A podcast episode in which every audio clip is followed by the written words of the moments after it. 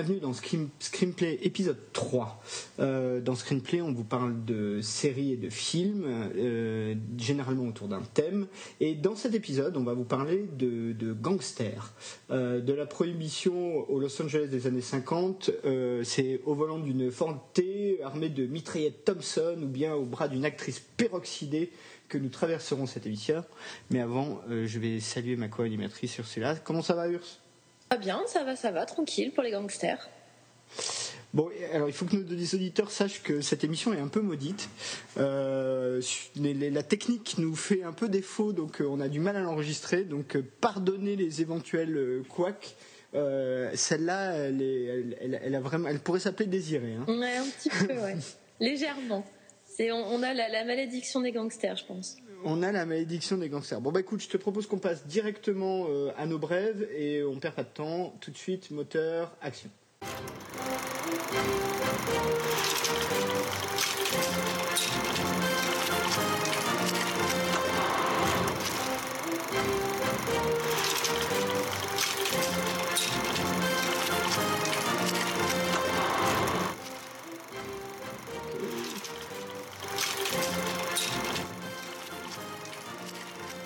Les brèves de ce numéro-ci, euh, je crois qu'on va parler pas mal de télé et je crois que tu veux nous parler d'une série qui arrive bientôt, euh, genre au printemps.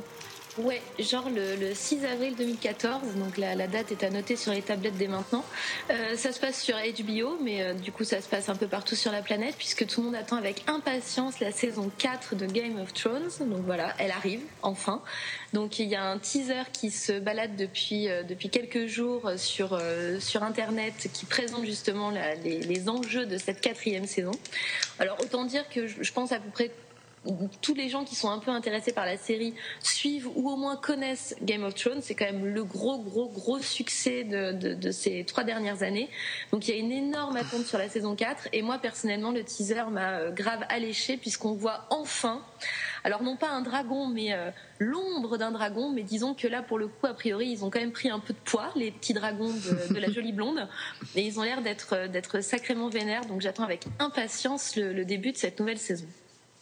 Bah écoute, euh, alors moi aussi, hein, je, suis, acquis à la cause de Game of Thrones, bien sûr. Euh, en revanche, euh, j'ai un peu le syndrome saison 3 où les teasers nous annonçaient quelque chose de très épique et où finalement on a eu une saison qui était pas inintéressante, hein, elle est pas mal la 3, mais qui était quand même beaucoup plus, euh, bah, beaucoup plus fantastique, certes que les précédentes, mais aussi beaucoup plus euh, euh, centrée sur les personnages et moins sur les conflits entre les différentes familles, contrairement à la 2.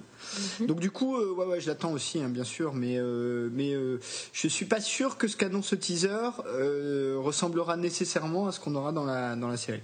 Bah, disons que les, teasers, c'est toujours pareil. Ça présente, effectivement, ça, c'est là pour allécher un petit peu le chaland. Parfois, c'est, euh, assez proche de ce, que, va porter le film ou la série. Des fois, c'est relativement éloigné. Quoi qu'il en soit, ma perso, la saison 3 de Game of Thrones, j'avais trouvé absolument formidable. Beaucoup moins épique, effectivement, que la saison 2. Moins de batailles, moins d'enjeux politiques. Beaucoup plus de, d'enjeux tragiques on est un peu dans la tragédie grecque par excellence, avec le fameux épisode 9 de la saison 3. Euh, voilà. Mais, euh, mais du coup, même si le teaser, effectivement, euh, propose quelque chose et que ce sera peut-être pas le choix des scénaristes pour, pour la saison 4, quoi qu'il en soit, j'ai quand même excessivement envie de voir cette, de cette nouvelle saison. Donc même si le teaser était pourri, je serai quand même devant, devant mon écran le 6 avril 2014 pour voir le premier épisode de la saison 4. Alors, tu sais un peu, alors spoilons un peu, hein, puisque je crois qu'en France, on est à la diffusion de la saison 2 euh, sur Canal, sur, Canal 1. que Je, ne dis pas de bêtises. Euh, mais tu sais que le fameux épisode 9 de la saison 3 a un surnom qui n'est pas le titre de l'épisode. Ah. C'est le Red Wedding, le mariage rouge. Ah, c'est pas mal comme titre, effectivement. C'est, euh, En tout cas, c'est pas un mariage blanc. non, c'est pas un mariage blanc, non. Il n'y a, pas de doute. Bah écoute, tu vois, moi je crois que justement la saison 4 sera plus. Alors je prends les paris, mais euh, j'aurais tendance. Et j'ai pas lu les bouquins quand même pour que nos auditeurs euh, bah oui, Sinon, ça serait de la triche. Sinon, ce serait de la triche. Moi j'ai tendance à penser que le La saison 4 sera une saison de redistribution des cartes politiques, justement, plus orientée sur ce qui se passe à l'intérieur de chaque famille. Parce que il y a eu tellement de changements durant la saison 3, euh, justement, que nécessairement les leaderships vont, vont, évoluer. Ah bah c'est le bordel, hein. pour, pour ceux qui n'auraient pas vu la série, donc on va pas spoiler, mais très clairement, c'est quand même un peu le boxon sur qui dirige quoi. Hein, euh, dans la, à la fin de la saison 3, disons que ça, ça devient difficile de savoir qui sont les leaders de chaque camp. Ouais, et puis j'ajouterais juste que alors j'aime bien euh, Miss, Miss, Targaryen et, ses dragons et euh, en plus je trouve l'actrice euh, définitivement totalement charmante mais en blonde, en blonde. parce qu'en plus elle est nettement moins intrigante. Elle a vraiment elle a vraiment quelque chose d'incroyable avec sa, sa, chevelure blonde ouais, Non, ouais, même en brune elle est bon bref. mais en revanche, il serait temps qu'elle revienne parmi la civilisation et qu'elle ait des interactions avec les autres parce que du coup, on a pratiquement deux séries. Tout à fait.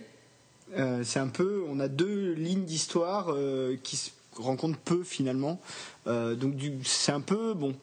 C'est bien, hein, et puis la partie, la partie dans le désert, tout ça est, même très fantastique. Du coup, c'est celle qui fait, qui se fait vraiment s'évader, qui est vraiment exotique. Mais quand même, on aimerait bien qu'elle rencontre un peu les gens du continent. Quoi. Bah, en même temps, c'est ce qu'a l'air d'indiquer le teaser.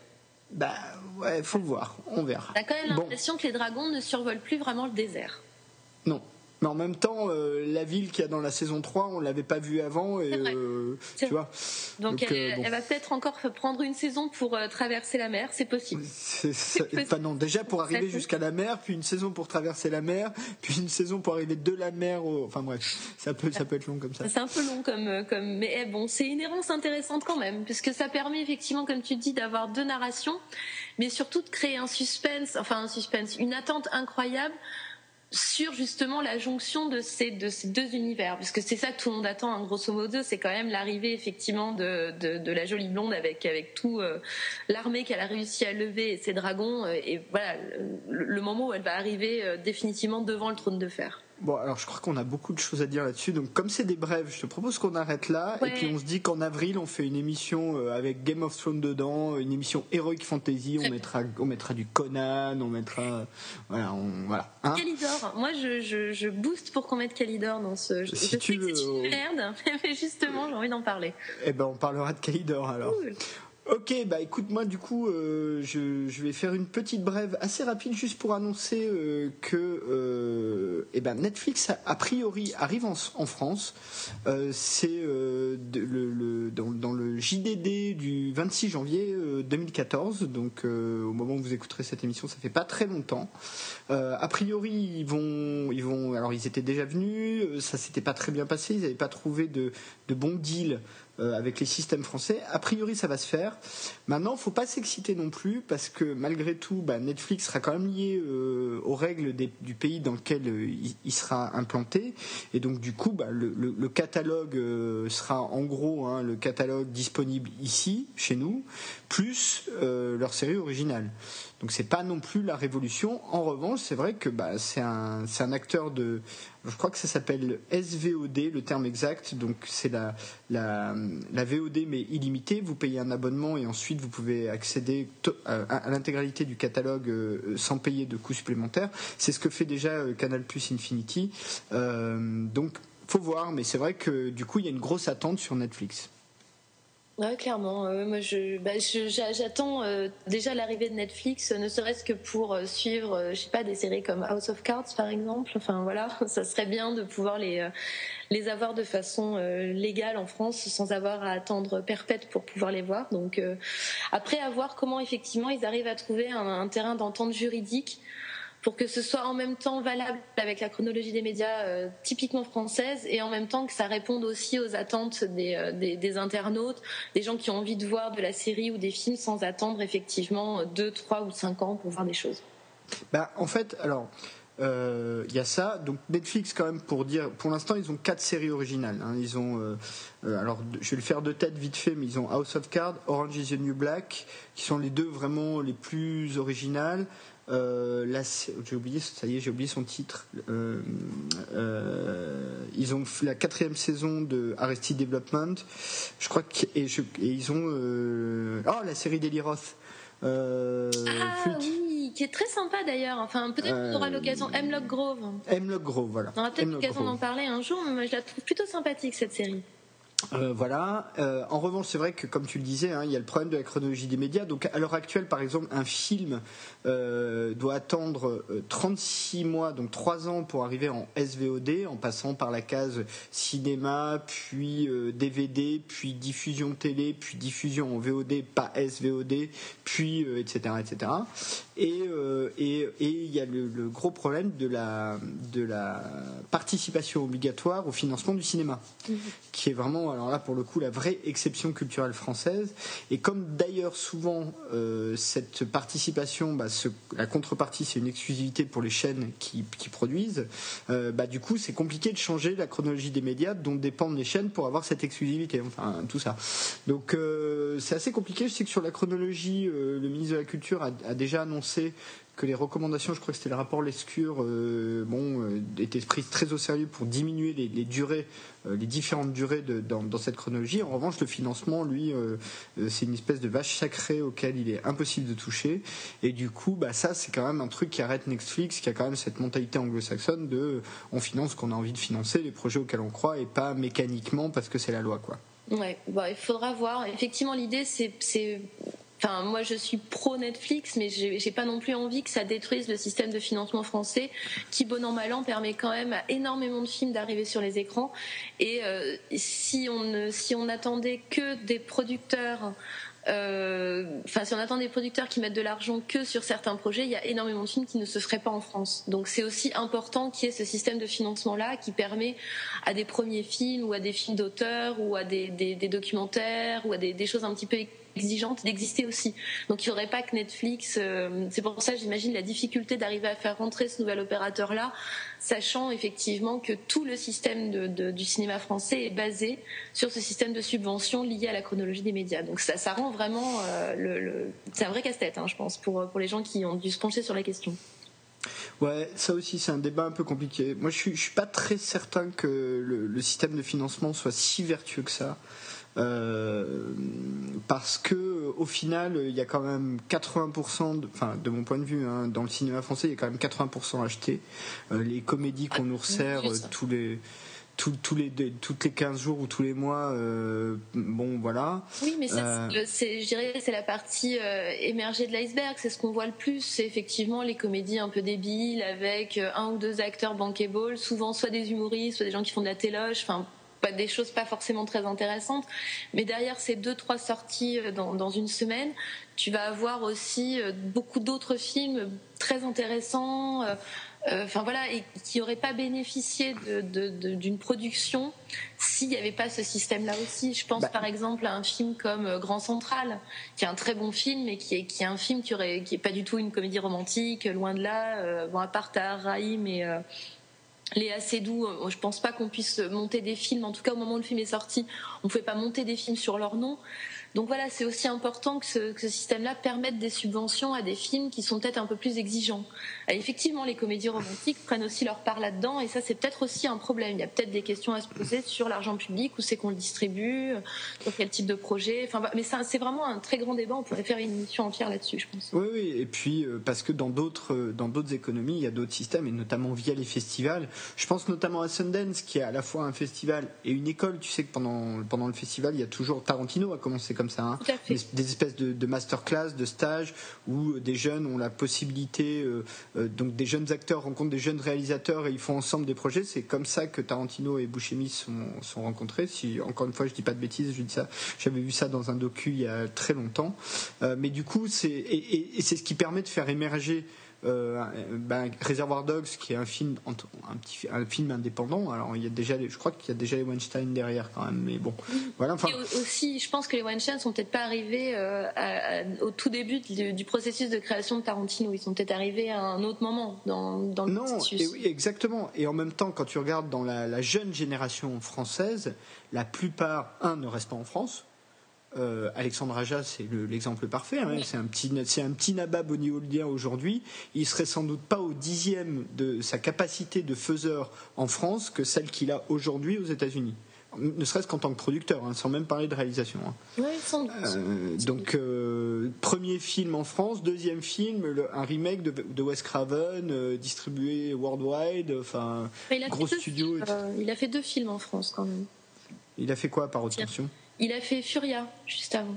Ah, j'avais pas vu. Avec, euh, avec, Marion Cotillard, qui est pas un très bon film, mais qui a, il y a un vrai univers, un côté un peu euh, post-apocalyptique. Euh, il y a des choses intéressantes. Enfin, on, sent déjà le, le la, la, patte de, ce mec-là, il était déjà d'ailleurs avec euh, Grégory Levasseur, qui est euh, son, son, acolyte de toujours, puisqu'il est parti d'ailleurs aux États-Unis avec lui. Oui, bien sûr. Euh, co-scénariste de tous les, tous les projets, coproducteur aussi de tous les projets. Enfin voilà, c'est.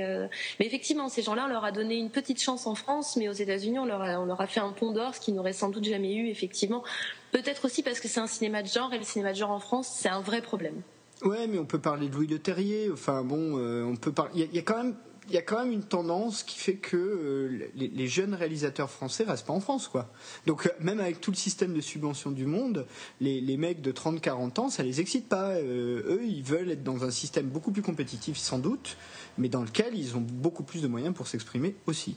Soit, soit, soit non, mais c'est un, vrai débat. Pour le coup, c'est un vrai débat. Et puis, il faudrait. Euh, moi, je suis pas assez pointue sur la question pour euh, pour pour défendre euh, vraiment mordicus le, système de, des subventions à la française. Mais j'ai quand même tendance à penser qu'en Europe, par exemple, je parle pas des États-Unis parce que c'est des gros pourvoyeurs d'images depuis plus plus de 70 ou 80 ans. Donc voilà, c'est vraiment une industrie chez eux. Mais disons que le côté artisanal du cinéma en Europe, à part le cinéma britannique et un petit peu le cinéma espagnol, mais par exemple le cinéma italien qui était euh, excessivement productif dans les années 50, euh, 60 et même 70 a totalement disparu à part quelques cinéastes, c'est un cinéma qui n'existe plus.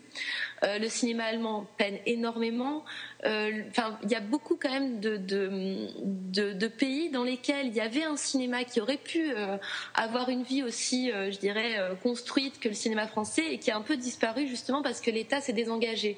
Et que du coup, en France, cet engagement-là, même si effectivement il y a des contreparties et s'il y a des inconvénients j'en conviens aisément, mais en même temps, ça permet quand même au cinéma français d'être l'un des grands cinémas mondiaux ce qui n'est plus le cas du cinéma italien, par exemple. Je sais pas parce que tu prends l'Espagne par exemple, ils ont quand même réussi à faire émerger euh, récemment hein, euh, des, gens comme Jaume Balaguerro ou des gens comme ça qui, ont quand même réussi à, faire un petit peu leur trou. L'Espagne est euh, effectivement peut-être un cas un peu particulier, mais je connais pas du tout leur système. je sais pas s'il y a un système de subvention. Bah, le cinéma allemand, il y a quand même. Bah, ils en chient hein, aussi. Hein. Ils en chient, mais Tom Tigver vient, vient quand même de co-signer Cloud Atlas avec les, les frères Wachowski, enfin frère et sœur Wachowski maintenant d'ailleurs. euh, avec les, avec les, les Wachowski, oui, c'est vrai. Euh, le, le, cinéma scandinave se porte quand même très très bien. Enfin, se porte quand même très très bien. Ils arrivent quand même à exporter. Ah, très très peu par rapport au cinéma français qui s'exporte vachement bien. Enfin, je, je, je, je sais que. Enfin, alors après, on n'exporte pas forcément toujours le meilleur, mais en tout cas, il y a, y a une vraie. Euh, une vraie culture du cinéma français à l'étranger. Alors que par exemple les films scandinaves, je suis pas certaine qu'ils aient une vie euh, à l'exportation euh, en dehors de l'Europe. Et ouais, mais tu te rends compte quand même que là on parle d'un espace qui est euh, un, mini continent, là où à notre échelle à nous, hein, occidentaux et même américains, et si on prend les Américains avec nous, hein, occidentaux, on n'a quasiment pas de cinéma russe qui débarque. Alors c'est quand même le plus grand pays du monde et puis c'est pas un pays sous-développé, hein, loin de là. on n'a pas de cinéma africain, on n'a pas de cinéma très peu cinéma, euh, euh, malgré tout, indien dépasse les frontières de l'Inde, hein, Bollywood. Euh, c'est le plus gros producteur au monde de cinéma, mais effectivement, ils sont coincés entre leurs frontières. Et au final, il y a sans doute que l'Asie et peut-être un peu l'Amérique du Sud qui, ont un, un, rayonnement mondial, mais l'Europe s'en sort quand même au regard de sa taille pas si mal que ça. Ah non, tout à fait. L'Europe s'en sort très bien, mais le, leader reste la France et un peu l'Angleterre. Mais, euh, mais l'Angleterre pour des de facilité avec les Américains, de langue, enfin voilà. Donc, euh. Mais moi, voilà, je suis pas sûr que le leader soit la France si on regarde au long terme. Certes, sans doute, il y a beaucoup d'argent qui est mis euh, pour, pour le cinéma français, il n'y a pas de problème là-dessus, d'argent public, enfin, de, de, système de subvention en tout cas. mais en revanche, quand tu regardes les réalisateurs, à mon avis, c'est kiff-kiff, quoi.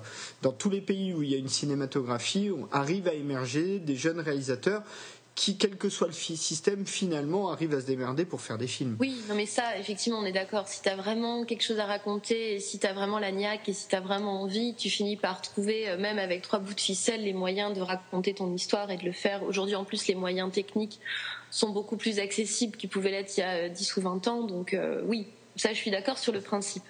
Bon, nous avons beaucoup digressé sur Netflix, faudra en reparler.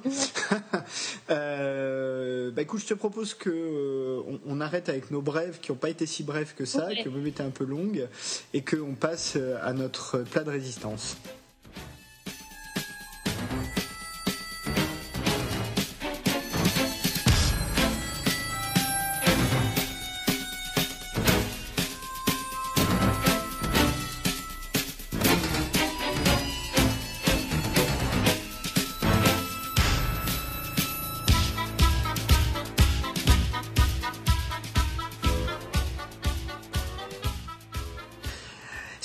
Gangsters que nous allons parler dans, ce numéro. Euh, alors, dans deux périodes qui sont assez distinctes, euh, les années 20, la prohibition, et deux zones d'ailleurs, hein, les années 20, la prohibition et la côte Est, d'une part, et les années 50, euh, principalement Los Angeles et donc la côte ouest d'autre part. Euh, et pour l'organisation de cette émission, on, va vraiment faire ça d'un point de vue chronologique puisque à chaque fois on a un ou deux films et une série qui correspondent à chaque période. Donc on va faire une première partie consacrée à la prohibition et une deuxième partie consacrée euh, à, au Los Angeles des années 50. Et bah écoute, je te propose tout de suite qu'on commence par notre premier film qui est donc Les Incorruptibles de Brian De Palma. Euh, peut-être tu peux nous en dire un peu plus? Et moi je parlerai de la série. Eh ben pour euh, pour commencer cette théma sur les anciens gangsters, euh, j'ai envie de dire on va commencer par le meilleur, hein, le, chef-d'œuvre de Brian de Palma, Les Incorruptibles, 1987 si je ne m'abuse.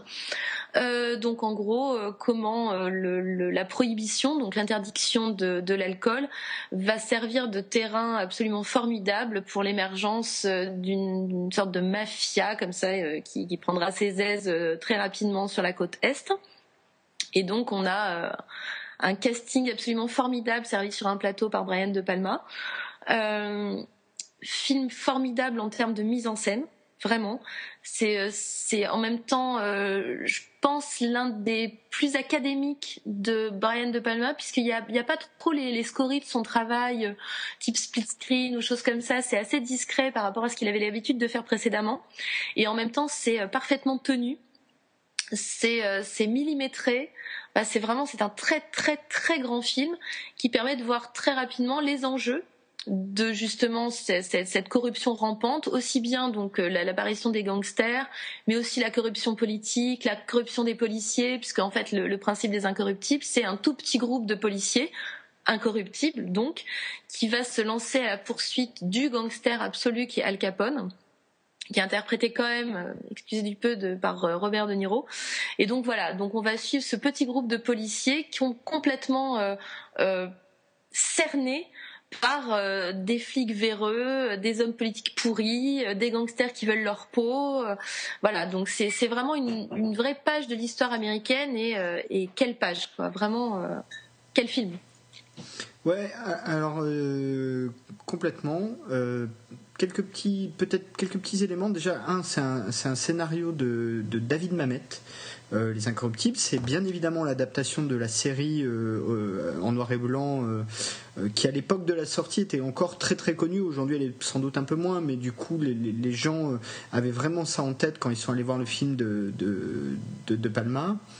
c'est bien que tu parles de la corruption policière parce que c'est un peu la constante de tout c'est-à-dire que dans les, trois films et les deux séries dont, on va parler, euh, à chaque fois, il y a cette idée de euh, un groupe de, flics, euh, enfin.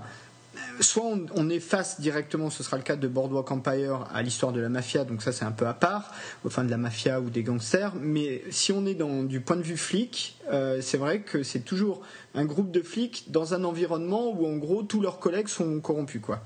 Euh, et ça c'est très clair. Ce qu'il faut dire aussi c'est que Elliot Ness c'est donc un, agent de la brigade financière euh, du FBI si je dis pas de bêtises en tout cas d'une brigade financière et qui au départ fait une enquête financière Et bah, ce qui est intéressant dans ce film, c'est que c'est un western. Euh, c'est un film qui est vraiment tourné comme un western, avec tous les codes du western. Euh, il y a même une poursuite à cheval à un moment donné, c'est pour dire. il y a la musique d'Ennio Morricone quand même. Il y a la musique d'Ennio Morricone dont, euh, dont vous avez sans doute vous avez entendu un petit extrait en intro de ce, ce thème, qui est vraiment une musique qui évoque quand même un petit peu euh, le Far West. Il euh, y a euh, ce groupe de, de shérifs qui fait penser un peu à Wyatt Earp. D'ailleurs, le même Wyatt Earp qui a été interprété par Kevin Costner dans le film éponyme.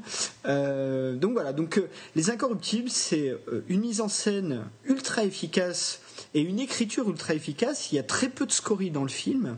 Euh, en gros, quand on le revoit, euh, on se rend bien compte que euh, tout est utile, tous les, moments sont vraiment pesés, calculés. Donc, du coup, les 1h59, enfin les presque 2 heures que dure le film passent vraiment très très vite. Il y a des personnages qui sont très bien caractérisés et très différents.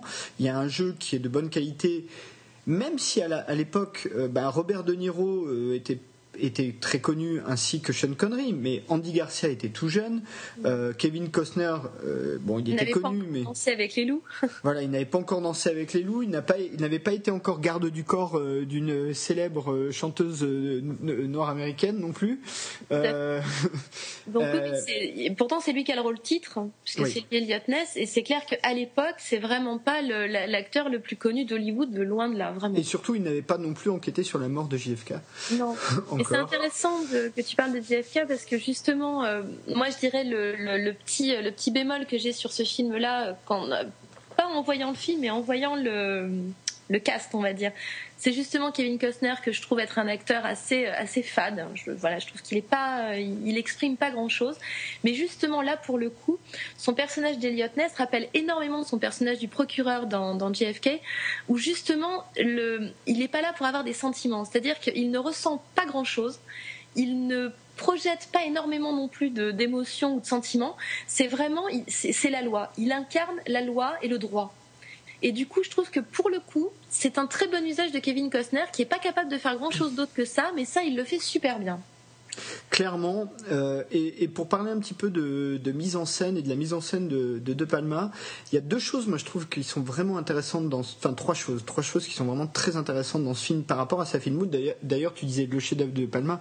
Moi, je dirais un des chefs-d'œuvre de De Palma parce un que. Des trois. Moi, je dirais s'il y a trois films à garder de De Palma, Les Incorruptibles, on, fait partie, ça fait partie de ces trois-là, quoi, clairement. C'est peut-être pas son, c'est peut-être pas son chef-d'œuvre, effectivement. Je me suis peut-être un peu emballé. Ben, pour moi, c'est quand même, ça reste quand même un de ses films les plus équilibrés. Euh, parce que euh, malgré tout, euh, alors un, c'est quand même bon, De Palma est quand même un, érotomane assez ostensible dans ses films, et là, pas tellement. Mais il y a très peu de femmes. Hein. Il y a, très, peu de femmes dans les Le seul personnage féminin qui est un peu développé, c'est l'épouse d'Eliot Ness, et ça reste très euh, famille, euh, presque Norman Rockwell, euh, voilà, famille traditionnelle américaine. Il y a son, sa, fascination, j'ai envie de dire, pour le sang. et là, pour le coup, en revanche, ça y est. Euh, il y a notamment une scène avec Sean Connery euh, qui euh, se fait mitrailler et ça, gicle, mais vraiment au large. Et d'ailleurs, ce qui est intéressant, même par rapport à la thématique du western, c'est que c'est un peu le même genre de traitement assez violent de choses qu'on a, pour lesquelles on avait une image assez lisse. Les Incorruptibles, la série, il y avait des moments de violence, mais on voyait pas de sang à l'écran, hein, bien sûr. Et, ça fait un peu penser à ce que Tarantino a fait dans, avec le western dans Django Unchained et la séquence finale qui est une boucherie euh, mais qu'on voit jamais dans les westerns des années 50-60. On voit jamais du sang giclé, on voit jamais de la tripaille, on voit jamais, on, voit des gens, euh, ils se mettent la main sur la poitrine et ils tombent quoi. Donc il y a ça dans les incorruptibles, et puis il y a vraiment des, moments quand même de mise en scène, comme c'est la fameuse scène de la gare de Chicago, hein, euh, qui, est, qui, est, vraiment un petit bijou euh, de tension de mise en scène. C'est donc une fusillade euh, tout en ralenti pendant laquelle il y a un landau qui est en train de tomber, de dévaler des escaliers. Euh, donc en tant que spectateur, on, voit ce, ce défouraillage de, entre des flics donc et des, et des, gangsters. Et au milieu de ça, il y a est-ce que le bébé va tomber ou pas quoi? qui est un clin d'œil au cuirassé. Potemkin. D'ailleurs, il y, a un marin qui passe à un moment donné dans le champ. Euh, c'est pour, pour rappeler ça. Donc, donc vraiment, il y, a, une vraie qualité de mise en scène euh, dans, ce film, dès le générique d'ailleurs, puisque le générique de début, c'est une vision en 3D du, du titre The Untouchable, avec la caméra qui se balade un peu autour. Euh, en, honnêtement, en 87, c'était euh, aujourd'hui on fait ça euh, easy avec des images de synthèse. En 87, c'était pas aussi simple que ça. donc voilà, c'est un film qui a été un énorme succès puisqu'il a coûté 25 millions de dollars, il en a rapporté plus de 100 millions dans le monde entier et dont 75 millions en domestique, ce qui est énorme. Euh, il a un score, alors on, parle de score Rotten Tomatoes, euh, on, va commencer un petit peu à en parler dans les émissions, donc c'est un, agrégateur de critiques, hein, donc c'est le pourcentage de critiques positives sur le total de critiques reçues de 80% sur ce film-là, donc c'est assez élevé. On verra qu'il y a un autre film dans notre, dans notre programme d'aujourd'hui qui a encore un score beaucoup plus élevé. Et un euh, beaucoup plus faible. Hein. Et un beaucoup plus, beaucoup, beaucoup plus faible. donc c'est quand même un grand film. Euh, c'est un. Moi, je, dis, je le dis clairement, pour moi, c'est un western, Les Incorruptibles. Ça n'est pas un film. Enfin, c'est un film de gangster. D'ailleurs, les, westerns sont des films de gangsters aussi. Mais là, pour le coup, c'est un western qui se passe dans le Chicago des années 20.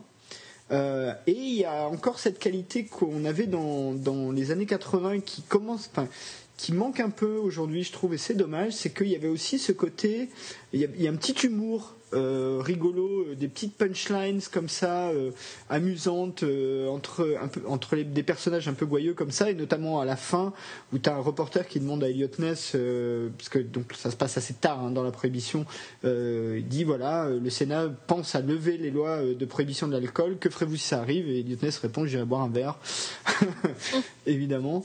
Donc, donc voilà, pour moi les incorruptibles, ça reste vraiment sur la thématique euh, de la prohibition et des, années 20, euh, probablement le film à voir entre tous. Oui, clairement. C'est sans doute celui qui traite le mieux euh, du sujet et avec le, plus de cinématographie possible. Voilà, c'est vraiment le, juste équilibre entre les deux. Et Brian De Palma est beaucoup moins formaliste dans ce film-là qu'il ne l'est dans ses précédents films. Et pour le coup, le sujet s'y prête à une certaine tenue de la, de la caméra et une, une certaine, euh, je dirais pas neutralité, mais euh, disons euh, une, certaine maîtrise. Voilà, c'est-à-dire qu'il n'en fait pas des caisses, il n'en fait pas des tonnes. Il n'y a, y a, pas, voilà, il y a, pas tout le côté rotoman.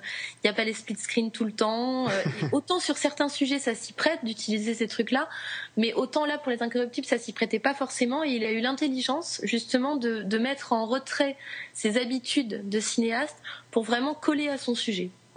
Oui, clairement. Et alors pour euh, complètement mettre les incorruptibles un petit peu dans le contexte, parce qu'on a dit la violence, euh, c'est pas non plus complètement une nouveauté. Par exemple, faut faut rappeler juste euh, le Bonnie and Clyde de Arthur Penn, si je dis pas de bêtises, qui qui est déjà qui était assez révolutionnaire dans ce sens-là et qui lui-même s'inspirait quand même et probablement le vrai père de ça, c'est Sam Peckinpah euh, qui, a, vraiment apporté une vraie euh, dureté, une vraie violence dans un cinéma hyper formaté euh, jusqu'à la fin des années 60 quasiment. Ben, c'est vrai qu'il ne faut pas oublier que Brian De Palma et puis tu citais Arthur Penn et, et même Sam Peckinpah, alors eux c'est un peu plus des anciens par rapport à Brian De Palma, mais Brian De Palma appartient à ce qu'on a appelé le nouvel Hollywood, c'est-à-dire des jeunes réalisateurs euh, qui avaient beaucoup de choses à dire et qui en avaient assez d'être coincés par une espèce de censure ou de ou de bienséance visuelle où il fallait pas montrer de mort, où il fallait, fallait pas montrer de sang, il fallait pas montrer de sexe, enfin voilà. Et du coup, tu as des gens comme Scorsese qui s'est aussi beaucoup intéressé à des gangsters euh, plus à New York, mais quand même, ou Coppola qui s'est aussi lui aussi beaucoup intéressé aux gangsters et à la mafia.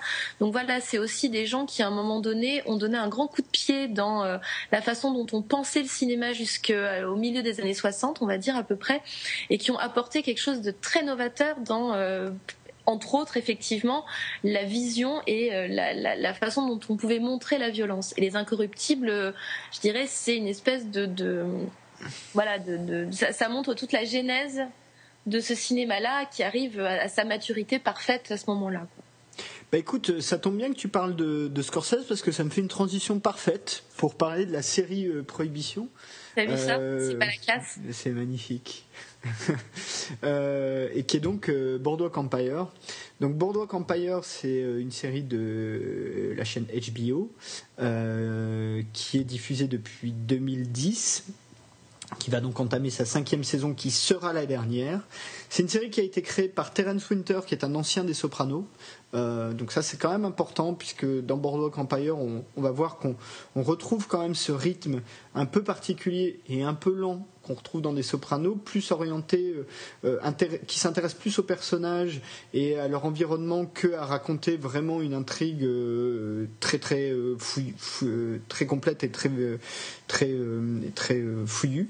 donc la série met en scène Nucky Thompson, qui est donc le trésorier de Atlantic City, euh, et qui est en fait, euh, et, la série commence le, jour où est instaurée la prohibition, euh, fêtée, festoyée comme il se doit à grands coups de coupe de champagne dans le pilote. et donc pendant cinq saisons, on va suivre en fait le développement des réseaux mafieux entre, en gros, un triangle qui serait Atlantic City, Chicago, New York, et qui va se fonder sur le racket, la prostitution et bien évidemment le, trafic d'alcool qui est au cœur de ça.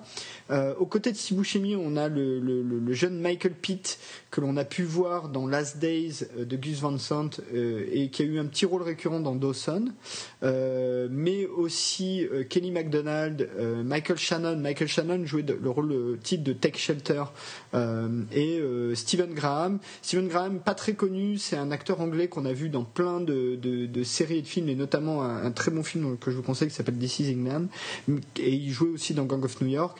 Juste tout, simplement pour dire que c'est lui qui interprète Al Capone, donc c'est intéressant de voir que le même personnage se retrouve euh, euh, d'une du film à la série, euh, et ça raconte donc bien la même histoire, enfin en tout cas le même environnement. C'est tiré d'un bouquin qui s'appelle Boardwalk Empire, The Birth, High Times and Corruption of Atlantic City de Nelson Johnson. Donc voilà. Et, et ben c'est et le pilote, donc parmi les, pardon, les, producteurs de la série, on, on retrouve donc euh, Tim Van Patten qui va réaliser un certain nombre d'épisodes, Mark Wahlberg qui n'est pas inconnu, euh, voilà, mais surtout Martin Scorsese qui a réalisé les pilotes euh, pour un, budget de 18 millions de dollars, ce qui pour un pilote est énorme. Quand un pilote est entre 2 et 4, c'est déjà beaucoup. donc voilà, et notamment via la construction d'un boardwalk. Donc vous pouvez déjà trouver la vidéo sur notre page Facebook. Euh, depuis une petite, une petite semaine. Voilà, j'ai fait un bon tour de la question, je crois. Boardwalk Empire. Tu as bien pitché Boardwalk, Empire. C'est difficile à dire pour un français. Boardwalk euh, Empire. non, euh, je, moi je rajouterais quand même euh, deux petites choses sur euh, sur sur cette série. première chose, et c'est c'est à noter parce que et dans le film dont on vient de parler, Les Incorruptibles, et dans les films qui vont suivre, à part une exception, les personnages féminins sont souvent un peu des plantes vertes. Euh, faire valoir sexy, mais euh, aucun aucun intérêt euh, scénaristique. Or là, il y a un vrai personnage féminin dans, dans Boardwalk Empire qui est interprété par Kelly MacDonald qu'on avait vu dans Trainspotting entre autres. Et le, personnage a vraiment un intérêt puisque c'est une, une, pauvre une pauvre fille qui voilà qui, se fait un peu larguer par son mec qui qui a plus trop de thunes. Enfin voilà, c'est un peu compliqué pour elle. En même temps, elle est très pratiquante et très croyante. Donc voilà, elle va se retrouver à devoir, euh, comment on pourrait dire, euh, dialoguer avec ces gangsters-là pour essayer de sauver sa peau. Et du coup, on voit son parcours à elle, qui est un parcours très atypique euh, de, comment on pourrait dire, d'une émancipation féminine avant l'heure. Alors bien évidemment, émancipation qui passe par les hommes, mais il y a quand même vraiment un vrai personnage qu'on suit, et ça c'est relativement rare, donc euh, je tenais quand même à le préciser. Et, euh, autre autre chose que que j'ai beaucoup aimé aussi dans, cette série, c'est euh, la, qualité du seul flic vraiment important de, la série, qui est absolument formidable. Qui, qui, passe son temps à se, se flageller parce que lui-même est effectivement un incorruptible en quelque sorte on pourrait dire. Et, euh, du coup, voilà. je, c'est le personnage de Michael Shannon, justement. Absolument. Et du coup, je trouvais que ces deux personnages-là euh, sont un peu différents de ce qu'on a pu voir dans les autres films ou les autres séries qui traitent de cette époque-là, le côté euh, féminin et puis le côté flic. Mais euh, si tu veux, le, truc c'est que là, il n'est pas entouré euh, d'une bande de flics avec lui. C'est qu'il est un peu tout seul dans son bateau à essayer de, combattre Nucky Thompson. Donc autant dire qu'il a perdu d'avance, tout le monde en est sûr. Et en même temps, il y met une force. Il a une espèce de, droiture intellectuelle et une, une morale comme ça chrétienne à toute épreuve. Et je trouve que le traitement du personnage est vraiment intéressant. Parce que sinon, à part, euh, à part ces, ces enjeux-là, moi j'ai trouvé que la série était quand même pas mal. Voilà, de bonne facture, bien tenue, mais j'ai eu un, un, petit souci en, essayant de la suivre. C'est alors c'est pas trop la lenteur parce que ça j'y étais habituée avec le soprano et ça me dérange pas forcément ou même avec Mad Men par exemple. Donc euh, au niveau lenteur, je pense que j'ai fait mes preuves. Mais c'est juste que j'ai eu la sensation qu'elle euh, enfonçait un peu des portes ouvertes par rapport à ce qui avait déjà été fait précédemment, parce que c'est quand même une série relativement récente. Il y a beaucoup de choses qui ont été faites au cinéma principalement avant, et je trouvais qu'elle apportait pas grand-chose de neuf sur le traitement, hormis le personnage féminin et ce flic un peu un, peu particulier qui est euh, voilà moi, c'était, c'est vraiment ça que je retiens de la série. Sinon, sur le fond, c'est une bonne série de, gangsters. Il n'y a pas de souci. Hein. C'est bien fait. Il y a des moyens. Les acteurs sont bons. Mais j'ai trouvé que ça manquait de, pertinence et de singularité. Voilà. Bah, ouais. Je serais moins, euh, je serais moins, euh, je ferais moins lapidaire. Euh, je trouve que Boardwalk Empire, c'est vraiment intéressant à, à deux ou trois titres principalement, mais quand même, un, il y a quand même la performance de Steve Buscemi, qui est, ou Buscemi d'ailleurs, je sais pas trop comment on dit, euh, qui est quand même pas mal parce que c'est pas un méchant classique. C'est pas un, peu comme d'ailleurs dans son temps le fut euh, Tony Soprano, euh, avec dont, je sais pas si tu te rappelles de pilote des Sopranos, mais où on, comprend tout de suite que ce type est un gangster, sans, un mafieux, sans que jamais ça soit dit, sans jamais même qu'on le voit euh, faire des trucs un peu bizarres au départ. Et il va avoir un psy, il a des problèmes avec maman, et voilà. Oui, parce qu'il pleure parce que les, canards qui vivent dans sa piscine euh, migrent. Et ça. ne se remet pas de la perte de ses canards. Donc, euh, là, on se dit déjà qu'on est dans le traitement du gangster de bah, un traitement un peu original de ce que va être effectivement le personnage de, Tony Soprano. Exactement. Et du coup, euh, Nucky Thompson, bah, c'est un peu la même chose. C'est-à-dire que, et, là, c'est pas tellement dans, ce qui lui arrive, parce qu'au final, il est euh, si, on regarde que sur le papier, c'est du pur gangster. Il passe les trois quarts de son temps euh, à organiser des deals, des trafics, des machins, éliminer des adversaires, tout ça. C'est un pur gangster. Mais là, c'est vraiment le personnage. Enfin, l'acting de, de, de, Steve Buscemi qui fait la différence puisque c'est un type qui est pas du tout impressionnant et qui à la base fait même pas tellement peur. Il a un côté fragile, il a un côté plus victime que coupable. Et, moi je trouve que cette contradiction là, elle marche très très bien dans la série, notamment dans les moments où il devient vraiment un, pur salaud euh, et où là il est vraiment effrayant parce que il a cette image un peu fragile d'une certaine manière à la base. Le, petit mec qui parle un peu vite, euh, qui, qui, a des yeux un peu globuleux comme ça, euh, enfin. Donc ça, c'est la première chose que je trouve intéressante. Deux, bah, c'est une image de la société des années 20.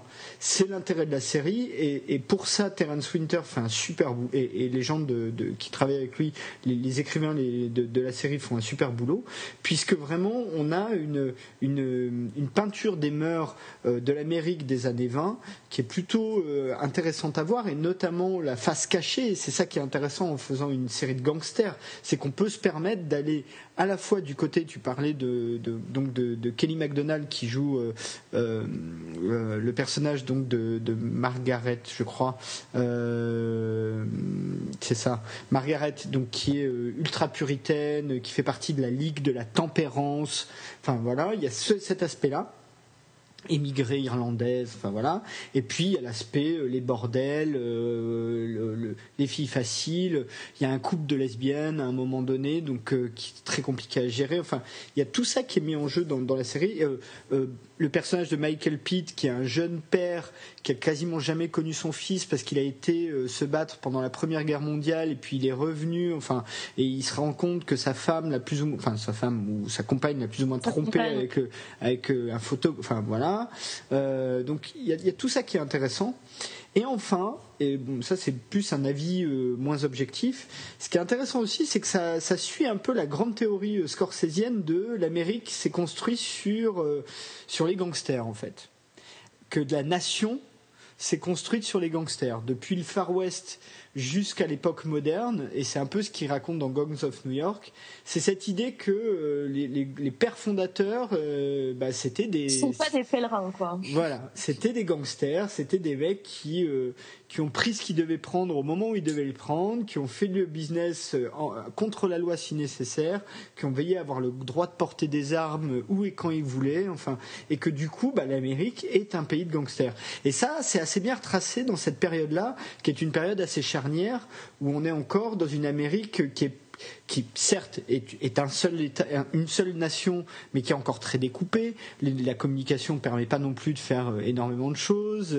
Enfin bon, voilà. La, police n'a pas les moyens qu'elle a aujourd'hui, donc évidemment les gangsters peuvent faire plus de trucs. Euh, tout ça fait que moi je trouve que c'est quand même globalement une bonne série. Maintenant, on arrive à la cinquième saison. C'est vrai que ça s'essouffle un peu. Euh, c'est bien que ça s'arrête maintenant que, l'arrêt soit prévu et que du coup ils aient le temps de d'écrire une fin euh, digne de ce nom. Donc euh, moi je, conseillerais quand même euh, Bordeaux Empire, au moins regarder la première saison qui déjà donne une très très bonne idée de l'ensemble. Non, mais je suis, d'accord, hein, c'est une, bonne série, il hein, n'y a pas de souci. Je la trouve, voilà, je, trouvais juste que le, le traitement était moins singulier que ce qu'on peut trouver chez les Sopranos, par exemple, puisque Terence Winter a, bossé sur les deux. Maintenant, sur la lecture, effectivement, de des racines, euh, des racines de l'Amérique et euh, de, son côté un peu effectivement construite, enfin son histoire construite sur euh, sur les gangsters et sur le mal avec un grand M. Là, pour le coup, la série est très intéressante et très pertinente, effectivement. et ajoutons juste pour peut-être pour conclure que et c'est pas rien, c'est que c'est quand même une série où tout le monde fait très bien son job, c'est très bien joué, c'est plutôt bien réalisé.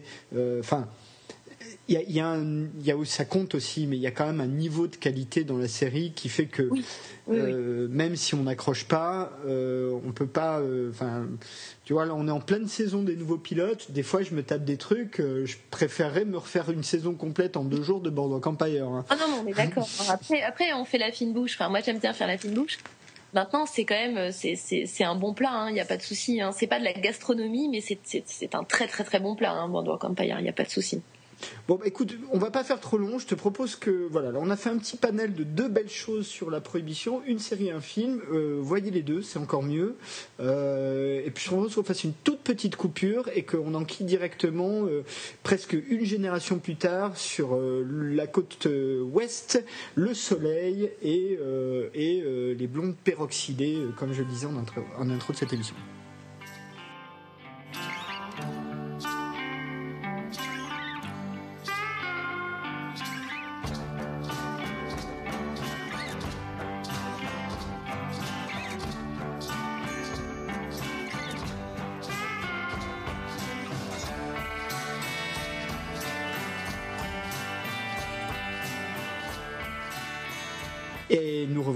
Euh, ce petit intermède musical. Alors, ce que vous avez pu entendre, c'est un petit bout du générique de Boardwalk Empire, qui est assez décalé par rapport euh, à la série, donc euh, c'est assez amusant. Et donc, une génération plus tard, bah, on, commence en fait en 1947, la côte ouest des États-Unis. C'est plus Al Capone le méchant, c'est Mickey Cohen. ils ont gagné avec du soleil quand même, c'est pas rien.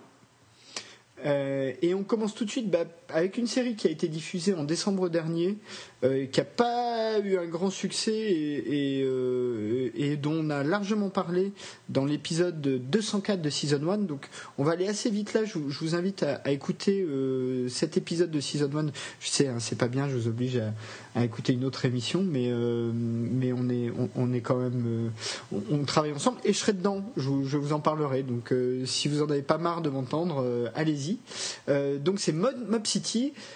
c'est intéressant parce que c'est une série quand même de, Frank Darabont, euh, qui euh, était le, showrunner de la première saison de The Walking Dead, mais surtout qui est le réalisateur de euh, les, Évadés et La Ligne Verte. Donc deux films quand même, là pour le coup, qui sont plutôt des réussites. Qui, c'est donc une série de six épisodes d'une heure qui a été diffusée en trois fois double, des doubles épisodes, donc épisodes 1 et 2, 3 et 4, puis 5 et 6, sur la chaîne TNT euh, au mois de décembre dernier. C'est adapté, alors là encore c'est un titre à rallonge, hein. c'est adapté d'un bouquin qui s'appelle Eleanor, The Struggle for the Soul of America's Most Seductive City de John Bentin. Euh, et euh, dans les rôles principaux, on trouvera John Bernthal, Edward Burns, Milo Ventimiglia, Robert Nepper, pour, les plus connus d'entre eux.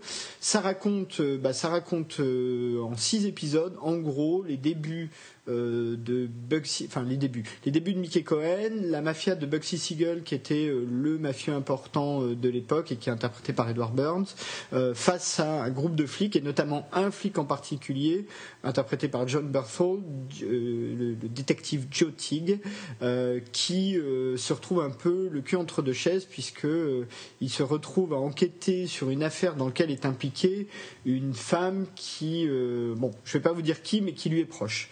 Euh, voilà, Mob City, moi je, je, pas, je me suis beaucoup ennuyé devant Mob City. Je sais pas si toi ça t'a plu. Ah non, ça m'a pas plu du tout. Hein, tu vois, là, je, moi qui fais la fine bouche, c'est une daube, hein, je pense qu'on peut le dire comme ça. Il y a, y beaucoup d'argent. Enfin voilà, on sent qu'il y a de la thune qui a été mise sur le projet. Euh, on comprend pas très bien parce que franchement, quand tu vois le scénario qui est développé euh, sur, sur les épisodes, on voit pas très bien sur quoi les producteurs ont misé. Le cast est pas mauvais, mais enfin, il n'y a rien d'extraordinaire de, là-dedans.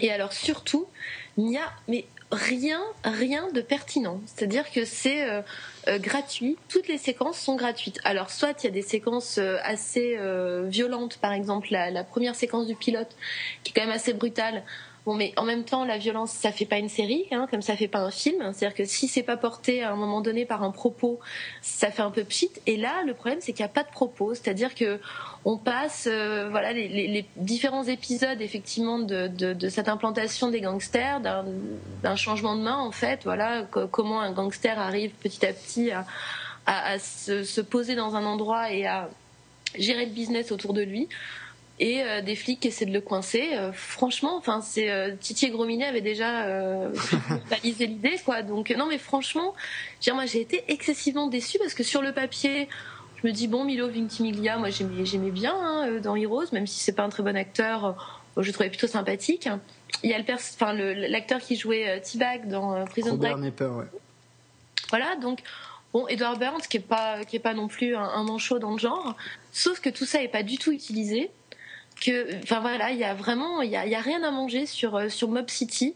C'est, je, trouve que le titre est très, euh, comment on pourrait dire, euh, donne très rapidement le ton, c'est-à-dire c'est pas original. Voilà, Mob City, la, la, la, la ville de la mafia, en gros bah voilà, ça raconte rien de plus que ça, c'est-à-dire que ça enfonce toutes les portes ouvertes possibles et imaginables sur le sujet, y compris le traitement des femmes. Alors là, pour le coup, je vais faire ma féministe à deux balles, mais le traitement des femmes, il est juste pathétique. C'est vraiment, alors là, c'est à peine des jolies plantes, et c'est même pas des plantes vertes. Limite, elles commencent déjà un peu à faner, quoi. Ça n'a vraiment aucun intérêt. Donc euh, non, franchement, Mob City, euh, je fais court, mais euh, pas grand-chose à en dire. Oui, oui, bah voilà. Euh, si, bon, d'un point de vue euh, scénaristique, le scénario euh, tient, tient sur un sur un post-it. Hein, c'est très très basique. Et, d'un point de vue formel, alors ce qui est un peu dommage, c'est que si on prend les bouts séparément, c'est plutôt pas mal. Enfin, les acteurs sont chacun fait sa partie, pas trop mal. la réal, il y a, y a, des choses pas mal dedans aussi, mais mis ensemble, ça marche pas quoi écoute, hein, on, ne va pas euh, perdre trop de temps euh, pour, pour casser, euh, d'autant qu'il n'y a pas grand chose à dire. Juste, tu parlais du titre. Ce qui est intéressant, c'est que la, série elle-même a changé quand même deux fois de titre, puisqu'au départ, elle devait s'appeler Elle Noire, mais la chaîne avait peur qu'on confonde avec le jeu vidéo de Rockstar Studio du même nom. Donc, ça a été changé en Lost Angels puis Mob City. donc voilà, donc déjà, bon voilà. Et puis, bah, moi je vais redire juste je vais conclure juste en disant ce que j'ai dit euh, dans, Season 1. Franck Darabont n'est juste pas fait pour la télévision. C'est pas son média. Il fait des très bons films. C'est un très bon réalisateur quand il nous fait euh, Les Évadés, quand il nous fait La Ligne Verte, quand il nous fait Mist, enfin The Mist. Euh, très bon, j'irai pas jusque-là, hein, quand même. Hein. Les Évadés, c'est quand même, quand même un petit chef-d'œuvre. Hein. Les Évadés, c'est un très bon film. la Ligne Verte, moi, je, alors la ligne verte, moi je suis moyennement fan, mais peut-être parce que je suis pas super sensible en plus à Stephen King. bon voilà malgré tout, malgré tout, le film a eu déjà un énorme succès, donc on peut au moins reconnaître qu'il y a une bonne réception du public. Et puis, c'est quand même solide, quoi. On aime, on n'aime pas. Euh, c'est peut-être pas un chef-d'œuvre, j'en sais rien, mais c'est quand même très solide. Et The Mist, dans le genre, euh, moi, je l'ai trouvé plutôt réussi, quoi. Ouais, ouais, je, ouais, on pourra en discuter longuement de, de Franck Darabont. Moi, je, pour moi, c'est un bon, euh, c'est un bon artisan. Voilà, c'est pas un artiste, c'est un bon artisan. Tu vois, par exemple, The Mist, c'est, euh, ça pourrait être un excellent téléfilm. Je trouve qu'en termes de, de, mise en scène, il n'y a pas grand-chose, si ce n'est les trois dernières minutes du film qui sont formidables. C'est dommage qu'il n'y ait pas eu de cette tension tout le long du film. Donc voilà, pour moi, c'est quelqu'un qui fait des films sympas, mais euh, je, voilà. Bon, en tout cas, voilà pour moi, jusqu'au chef-d'œuvre. Bah, parlons pas de chef-d'œuvre, mais en tout cas, ce qui est clair, c'est qu'il est meilleur au cinéma qu'à la télévision. Ça, c'est clair. Euh, et que déjà, une des raisons pour lesquelles euh, sa, vision de The Walking Dead n'avait pas fonctionné, c'était. Euh, bon, il y, avait plein de raisons, mais une des choses, et la différence qu'on voit, c'est qu'il y a un rythme différent, un rythme télévisuel qui est compris à partir de la deuxième saison, qui euh, n'était pas forcément là dans la première saison, euh, alors que euh, bah, la série, heureusement, avait un très gros potentiel et donc du coup a survécu depuis. Donc voilà, concluons là avec Mob City et passons directement au, au, premier film de cette sélection Los Angeles années 50 maintenant, quasiment, c'est-à-dire Gangster Squad. C'est un film de 2013. Tu, tu, tu nous en parles ou parce que je crois que tu as fait un article dessus. Ouais, j'avais fait un article pour, euh, pour enfin, pas, je crois d'ailleurs. L'article est, dans, est, lisible sur euh, notre page Facebook, donc euh, www.facebook.com slash screenplaypod. Voilà, Donc, ben, Gangster Squad, que dire de Gangster Squad? Bon, le, pitch est quand même relativement simple, hein, c'est-à-dire qu'on prend les mêmes et on recommence version Los Angeles. Donc, un petit groupe de flics, hein, incorruptibles, décide d'essayer de coincer le méchant du coin, en l'occurrence Mickey Cohen, interprété par Sean Penn. Et donc, bien évidemment, ils ne sont pas aidés ni par leurs supérieurs, euh, ni par leurs collègues, ni par les autres, euh, les autres gangsters qui veulent protéger Mickey Cohen. Donc, en gros, le dispositif, je dirais, est sensiblement équivalent à celui des Incorruptibles. Un dispositif relativement classique quand on parle de, de films de gangsters. Sauf que Ruben Fleischer n'est pas Brian De Palma j'ai envie de dire. Et, euh, et voilà, et du coup, Gangster Squad, ça fait, euh, ça, ça fait vraiment, alors là, ça fait un pchit énorme, quoi. C'est, euh, c'est, c'est quand même sorti à grand renfort de, de tambour avec gros casting, Ryan Gosling, Sean Penn, bon, Josh Brolin, peut-être un peu moins, mais bon, Nick Nolte, Giovanni Ribisi, enfin voilà, le, le, le l'affiche pouvait euh, pouvait allécher, mais alors franchement, quand on voit le film, on se dit qu'il y a eu un gros ratage à un moment donné quelque part, parce que c'est euh, alors c'est dans le même genre que Mob City, c'est-à-dire l'histoire qui est racontée n'a pas beaucoup d'intérêt. Bon, jusque là passons encore, mais alors l'interprétation, en tout cas des rôles principaux, est juste calamiteuse. Moi personnellement, Sean Penn, qui pourtant est un acteur que j'aime beaucoup, il fait à peu près n'importe quoi dans Gangster Squad, c'est-à-dire qu'il est affublé de, de, sur le visage, d'un maquillage atroce, qui est censé le faire ressembler à Mickey Cohen, sauf qu'on sait très bien que la ressemblance au cinéma, elle doit passer par le jeu de l'acteur et pas uniquement par son physique, sinon, euh, voilà, ça n'a, à part euh, récompenser les maquilleurs, il n'y a pas beaucoup d'intérêt. Du coup, quand Sean Penn apparaît à l'écran, au lieu d'être angoissant, il est juste grotesque. Et ça, c'est quand même un gros problème pour un film où le méchant est censé faire peur. Donc ça c'est le, premier gros bémol je, trouve sur Gangster Squad c'est Sean Penn. Alors c'est horrible à dire que Sean Penn soit un bémol dans un film mais là c'est le cas. Et alors les deux les deux flics principaux de de, de, cette squad de de, flics, c'est Josh Brolin et Ryan Gosling. Donc en gros, c'est les mêmes à 30 ans d'écart. Bon, ils ont absolument pas d'expression. Alors ça fonctionne euh, pour Gosling, quand euh, voilà, quand il est euh, conducteur d'une voiture et qu'il est absolument silencieux, ça peut marcher. Parfois, quand il est très bien dirigé, il est capable de faire des choses très intéressantes. Je pense par exemple à The, c'est quoi C'est the, the, Tree Beyond the Pines ou un truc comme ça. The, the, place. Beyond the Pines, ouais, c'est un très très bon film. Là, il est vraiment très très bien, mais je pense parce qu'il est vraiment bien dirigé. Là, Ruben Fleischer, c'est peut-être pas un très bon directeur d'acteur. Du coup, avec Ryan Gosling, il, n'en fait rien du tout. Donc, euh, le pauvre Ryan Gosling, il, il erre comme ça dans l'image il sert à rien. Enfin voilà. Alors il y a Emma Stone, me diras-tu, qui est jolie, mais enfin pareil en termes de plantes vertes, elle est pas mal non plus. Elle ne sert à rien. Donc le film à part, je mettrais Giovanni Ribisi qui fait une, petite performance sympathique de geek. Un proto 50. puisque c'est lui qui gère les, les, mises sur écoute, les micros, tout ça, donc ça c'est plutôt sympathique. Mais alors sinon le film est, sans queue ni tête, les séquences se suivent, mais sont tellement mal montées les unes par rapport aux autres que on a beaucoup de mal à suivre l'intrigue, à suivre où sont les personnages, où ils vont, pourquoi ils y vont. vraiment c'est un, un, gros fatras. Euh, peut-être que le, souci de montage du film est dû à euh, la, sortie décalée, puisque le film devait sortir. Euh, il y, avait des teasers qui, euh, commençaient à annoncer le film. et le, teaser, c'était Sean Penn et sa, clique de gangsters qui attaquaient un cinéma et qui tiraient à mitraillette sur, sur les spectateurs dans la salle de cinéma. Or, très peu de temps après, il y a eu la fusillade dans un cinéma à Aurora. Les producteurs ont, mis le pied euh, sur, sur le frein en disant oulala, on peut absolument pas sortir ce film avec cette séquence, ça va être catastrophique. Donc le film a été remonté, en partie retourné pour, euh, pour euh, ajouter des séquences. Alors est-ce que c'est ça qui déséquilibre le montage? J'en sais rien n'ayant pas vu la, version originale du film, mais, mais en tout cas, si c'est ça, c'est bien dommage, et si c'est pas ça, le film est quand même, en tout cas au final, raté, quoi qu'il en soit. Oui, complètement. alors, Ruben Fletcher, pour euh, resituer, c'est le monsieur qui est derrière Zombieland. Euh, donc qui n'est pas un chef-d'œuvre absolu euh, non plus. T'as oublié de citer au cast Robert Patrick, c'est quand même le, T1000. Ouais, le Terminator de T2. et puis un des rôles titres des, dernières saisons de X-Files, entre autres, hein, et puis dans plein d'autres trucs, on le voit. Pas sous-exploité Robert Patrick. Hein. Bah, alors ça c'est un peu le problème de tout problème de Gangster Squad, c'est que un déjà effectivement le trio d'acteurs euh, titres euh, un, il y en a donc il y a le duo de flics euh, Brolin Gosling qui à eux deux n'arrivent même pas à avoir une demi-expression, donc c'est vrai que c'est quand même un peu compliqué. Et puis, tu le disais, hein, Sean Penn. Sean Penn, il me fait un peu penser à Robert Englund dans Freddy, avec son maquillage, tu vois. Mais c'est un peu ça.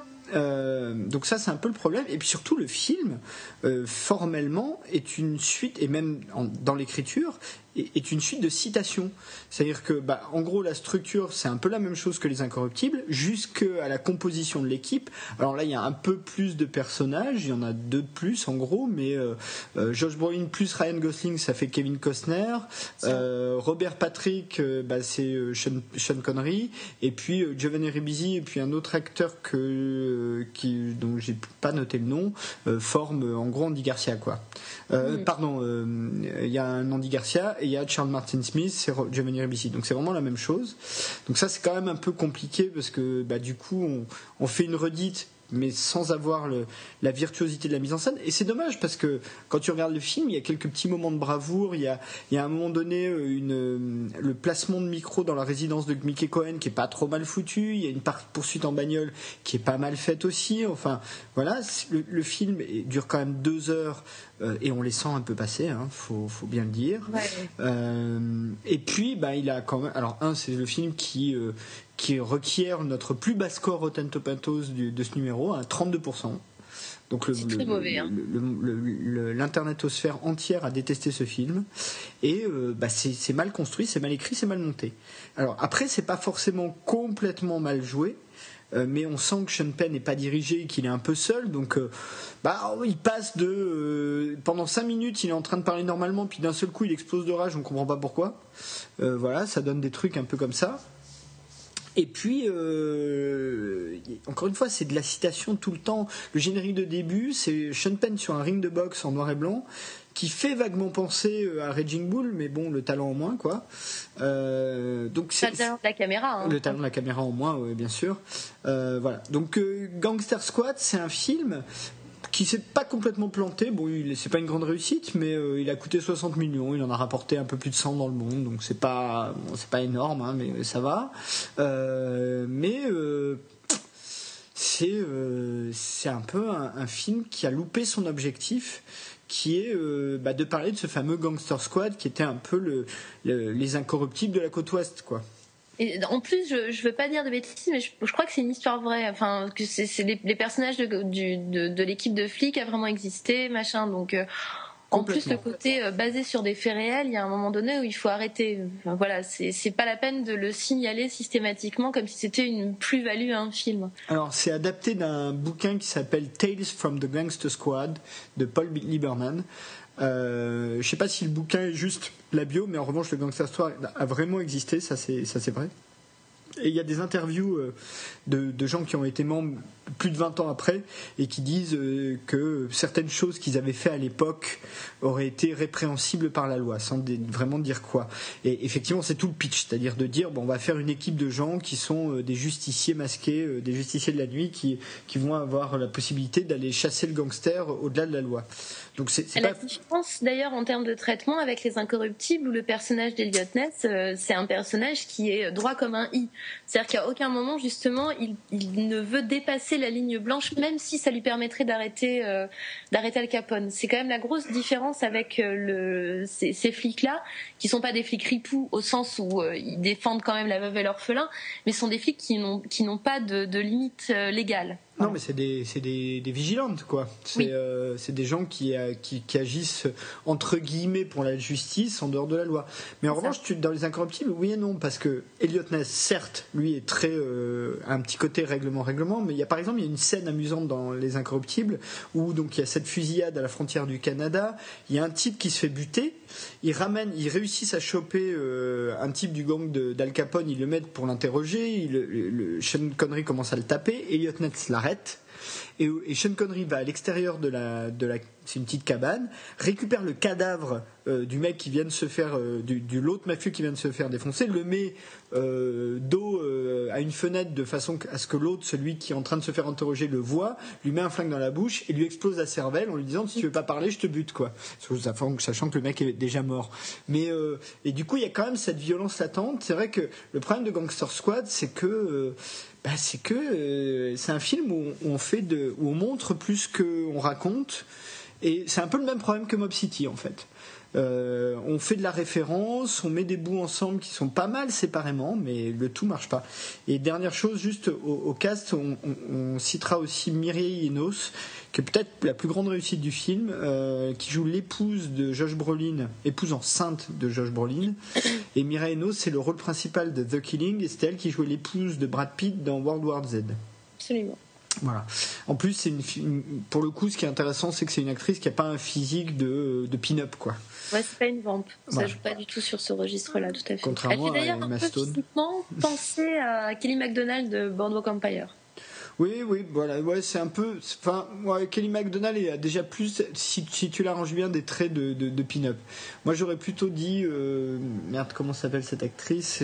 Ça y est, j'ai encore un trou, c'est terrible. Euh, c'est pas grave, c'est pas grave, c'est l'âge, tu sais ça. Ouais, c'est ça, ça. Bon, c'est pas grave. Mais bon, euh, donc Gangster Squad, bah, c'est pareil, on va pas, on va pas s'épuiser euh, sur un film. On vous le conseille pas. Non, moi j'avais juste un petit, euh, profiter pour faire une mini digression sur sur sur le personnage de Bugsy Siegel? Ouais, absolument, puisqu'il a été euh, l'objet de, deux films. Un en 91 de Barry Levinson qui s'appelle Bugsy avec Warren Beatty dans le rôle titre et Harvey Keitel dans le rôle de Mickey Cohen. Mais surtout un autre film qui est, euh, alors là, une relecture un peu plus, euh, un peu plus libre qui s'appelle Bugsy Malone d'Alan Parker. C'est un film de 76. Et là, l'intérêt, c'est que c'est un film de gangsters et tous les gangsters sont joués par des enfants dont Jodie Foster à l'époque, qui doit avoir, je pense, une toute petite quinzaine d'années, puisque c'est la, même année que, Taxi Driver. Et du coup, ça rejoue complètement la, mythologie des gangsters américains, mais avec un esprit enfantin absolument formidable, puisque les gamins ont des mitraillettes qui tirent des tartes à la crème. Enfin, voilà, on est dans quelque chose de, très ludique. Et je trouve très intéressant d'avoir cette relecture-là sur les gangsters, parce que là, pour le coup, c'est une relecture singulière qui, en même temps, rend hommage au film de gangster, en même temps s'empare d'un pan important de l'histoire américaine, mais le fait avec un, choix cinématographique, donc le, film pour enfants, qui est juste totalement délirant. Oui, complètement. Et en plus, euh, alors c'est amusant parce que quelque part, euh, Bugsy Malone est à, euh, ce film, en fait, c'est la guerre des boutons mais euh, version, version gangster. Version gangster. Et du coup, je trouve que vu la thématique qu'on traite, là pour le coup, ce film-là euh, méritait quand même qu'on souligne son existence. Absolument. Très euh, très fun à voir. hein. Après, euh, c'est vrai que ça pose toujours un petit problème de mettre des enfants dans cette situation-là et par rapport à cette histoire-là. Euh, et je, je pense que Jodie Foster ne devait même pas avoir 15 ans. À mon avis, c'est 13 ans euh, au moment de. Peut-être, ouais. Au Parce que c'est la même année que Taxi de- Driver, donc elle ouais, est au jeune. moment de Taxi Driver. Euh, et le, le film est bien évidemment ne met pas les enfants dans des situations et moralement et physiquement compliquées, hein, c'est pas la question, mais c'est vrai que du coup, la- l'angle du film, la question c'est est-ce que bah, c'est la guerre des boutons? Donc est-ce que c'est une histoire d'enfant et ça parle un peu de la cruauté enfantine euh, qu'on trouve dans Le Seigneur des Mouches ou dans, même dans Peter Pan? Euh, Voilà, c'est cette idée-là. Ou est-ce que c'est carrément l'inverse, c'est de dire, euh, bah voilà, euh, ces, mecs qui se battaient à grands coups de mitraillette euh, pour des bouts de territoire, en fait, euh, c'est des jeux enfantins, quoi. Ouais, si c'est pas des, des, des sales gosses, en fait, C'est ça. C'est un un peu peu des sales gosses. de Bugsy Malone. Bah je te propose qu'on passe à notre dernier film, euh, qui là pour le coup est plutôt un, un grand film quand même. Euh, donc il s'agit de LA Confidential, euh, qui est donc un film de Curtis Hanson de 1997, euh, avec dans les rôles principaux Guy Pearce, Russell Crowe, Kevin Spacey, Kim Basinger, David DeVito et James Cromwell. Euh, c'est un. il- Curtis Hanson a coécrit le scénario avec euh, Brian Helgeland. Euh, c'est une adaptation du roman de James Ellroy du même titre, Elle est Confidential. Une des rares adaptations de James Ellroy que James Ellroy approuve, ce qui est, ce qui est pas rien. C'est un film qui a une qui a, une réussite euh, au box-office, aucun problème là-dessus, qui euh, dure quand même 2h18 euh, et qui requiert euh, 99% de- d'opinion positive sur Rotten Tomatoes, ce qui n'est pas rien. Que dire sur euh, LA Confidential? LA Confidential, donc pour le pitcher, ça raconte l'histoire de trois flics très différents. Un qui est le jeune ambitieux, qui veut faire carrière. Euh, donc ça c'est le personnage de Guy c'est donc le, détective Ed Huxley. Euh, Il y a euh, le, le, taureau, le, flic un peu violent qui au début du film est mis à pied et réintégré pour faire le sale boulot de la police qui est interprété donc par Russell Crowe et qui est Bud White. Et enfin il y a le flic euh, social, euh, bien intégré dans tout le Gotha hollywoodien de l'époque qui est le sergent Jack Vincent. Euh, L'histoire commence au moment de l'arrestation de Mickey Cohen et donc au vide qui est laissé par l'arrestation du, du- parrain de l'époque. Euh, et on va suivre ben, en fait trois, trois, ce qui a l'air d'être trois enquêtes ou en tout cas trois intrigues euh, différentes au départ. Chacune avec à son cœur un des trois flics dont je viens de parler, euh, et qui vont finir par s'avérer être la même histoire et se recouper. Et euh, ces flics qui ont tout pour être ennemis finir par bosser ensemble, mais en duo. C'est-à-dire que euh, c'est Pearce qui va bosser avec les deux autres, mais les deux autres ne bosseront jamais ensemble. Euh, donc voilà. Le film euh, le film est quand même assez long. hein. Comme je disais, il fait 2h18, ce qui est, ce qui est quand même pas mal. Et, et- et a vraiment pour volonté visuelle d'être euh, aussi un, té- un témoignage à la fois de l'époque, mais aussi du cinéma de l'époque. Et pour ce faire, d'ailleurs, Curtis Hanson a, a imposé un certain nombre de, films à voir à son équipe, euh, des films de Robert Aldrich, de Vincent Minnelli, Don Siegel, Nicolas Ray, euh, même l'ultime razzia de Stanley Kubrick, pour vraiment se replonger dans, dans, dans l'esprit de l'époque. Beaucoup moins violent que Les Incorruptibles, visiblement, beaucoup plus orienté sur les personnages eux-mêmes. Pour moi, une grande réussite. Hein. Elle est confidential, je sais pas ce que toi t'en penses, mais. Oui, c'est un très très très bon film. C'est euh, effectivement sans doute l'une des meilleures adaptations de, de James Ellroy, à la différence du, du Dahlia Noir par exemple de Brian De Palma euh, qui est sorti en 2006, qui est une adaptation ratée. Donc euh, voilà, c'est et d'ailleurs je, je crois que James Ellroy ne valide pas du tout le film de Brian De Palma. Pas du tout. Voilà. Euh, donc là, pour le coup, elle est confidential et validée par l'auteur, et Dieu sait qu'il a la dent dure, donc euh, c'est déjà en soi une, une assez bonne raison de, de voir le film.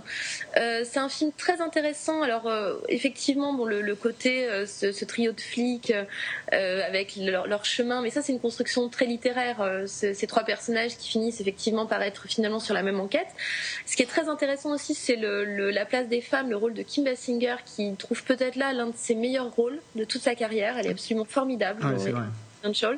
Où elle joue le, rôle. En fait, elle est, c'est une espèce de pute de luxe, on va dire, mais qui travaille dans une agence spécialisée dans les, les, filles qui seraient des sosies d'actrices américaines. Et donc, elle, elle serait le sosie de Veronica Lake, qui est quand même pas mal en soi.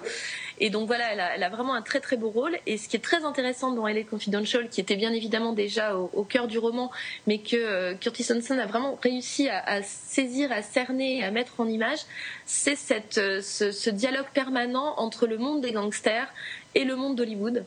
Et du coup, la toile de fond du film, c'est Hollywood c'est euh, ce, monde, cette industrie du cinéma des années 50 qui était très très proche des, milieux, des milieux mafieux. Et euh, je trouve que quand un film euh, arrive aussi bien à cerner, euh, comment on pourrait dire, le, fondement de ce qu'est le cinéma, c'est-à-dire le cinéma des années 50, puisque c'est vraiment le cinéma américain des années 50 qui, a marqué l'imaginaire de, générations entières de, cinéphiles. Je trouve que là, c'est un vrai, une vraie plus-value du film de Curtis Hanson. Ah, complètement d'accord. Euh, d'autant que, d'autant que euh, bah, c'est un peu le même travail que ce qu'a fait euh, finalement De Palma avec Les Incorruptibles. C'est que De Palma avec Les Incorruptibles a pris un scénario de, de film de gangster et en a fait un western. Curtis Hanson, lui, a fait un vrai film noir dans, dans, la pure tradition du terme. Euh, les plans, la musique, les lieux où les choses se passent, c'est vraiment. Il y a tous les codes du film noir des années 50. Donc c'est vrai que ça, c'est complètement réussi. En revanche, je mettrais juste un petit bémol, parce que c'est la particularité du film sur ce que tu viens de dire, c'est qu'il y a très peu de gangsters dans les Confidential. C'est avant tout une histoire de flics. C'est ce qui est intéressant, c'est que euh, justement, euh, c'est avant tout une histoire de flics. Et pour revenir à James Ellroy, juste euh, euh, citons quand même le, Quatuor de Los Angeles. Donc le Quatuor, c'est quatre romans de James Ellroy qui constituent en fait euh, sa vision de l'histoire de Los Angeles des années 40, 50 jusqu'à 60, qui est donc le Dahlia Noir, elle est dans l'ordre, hein, le Dahlia Noir et Confidential, le Grand Nulle Part et White Jazz. Et, c'est vrai qu'il a, il y a, il y a un vrai travail d'écriture dans les romans d'Elroy, et d'une certaine manière, on retrouve ça dans le script de Curtis Hanson et Brian Helgeland sur LA Confidential. C'est qu'il y a un vrai travail d'écriture pour que on se laisse embarquer par ces histoires. Au début, on comprend pas trop. On, voit un bout avec Ed Exley, on voit un bout avec Bud White, on voit un bout avec euh, Jack Vincent. On ne sait pas trop ce qui, ce qui fait le lien entre tout ça, mis à part que c'est trois filles du même euh, commissariat, quoi. Euh, et petit à petit, le puzzle commence à se reformer. Et c'est là où le film est quand même plutôt bien écrit et surtout franchement bien joué. Il faut quand même dire ça aussi, c'est que même Guy qui est sans doute pas le plus grand acteur de sa génération de loin, trouve ici quand même un de ses meilleurs rôles avec Memento. Mhm. Euh, Russell Crowe, bon, moi je suis pas un grand fan de l'acting de Russell Crowe, mais là il a une en brut, en brut épaisse, en taureau euh, bas de gamme, il est, il est pas mauvais. Ouais, et ce qui est pas mal là, c'est que c'est une, une, brute touchante. C'est-à-dire qu'il a ce côté, euh, il, a un côté presque enfantin, et notamment dans sa relation avec le personnage de Kim Basinger et bon, Kevin Spacey est déjà plus. Ce qui est assez marrant d'ailleurs dans le personnage de Kevin Spacey dans ce film, c'est qu'on a certains petits bouts du Kevin Spacey qu'on retrouvera dans House of Cards. Dans, son jeu de ce personnage-là en particulier. Enfin, moi je trouve. Euh, il y a un côté comme ça euh, assez amusant. Donc, le film à ce niveau-là est vraiment très très bien construit. Et, euh, et, il évoque vraiment il est référentiel, comme les Boardwalk Empire, comme les Gangster Squad, comme les Mob City, et comme les, les Incorruptibles, mais là il fait partie des, références plutôt réussies. On pensera aussi à Chinatown de Polanski, euh, mm-hmm. où vraiment on retrouve comme ça des, des, petits bouts de, de, cette, cet environnement de film noir. Quoi. Et alors que Curtis Hanson, là pour le coup, lui, n'est pas un réalisateur du Nouvel Hollywood. Non, du tout, euh, et, ce qui est intéressant, c'est que même cette partie-là, un peu Nouvelle Hollywood, il se l'est approprié pour faire un vrai film de studio. Hein. Il, y a, quand même de l'argent. Enfin, bon, il a coûté deux fois moins cher que Gangster Squad, hein, quand même. Bon.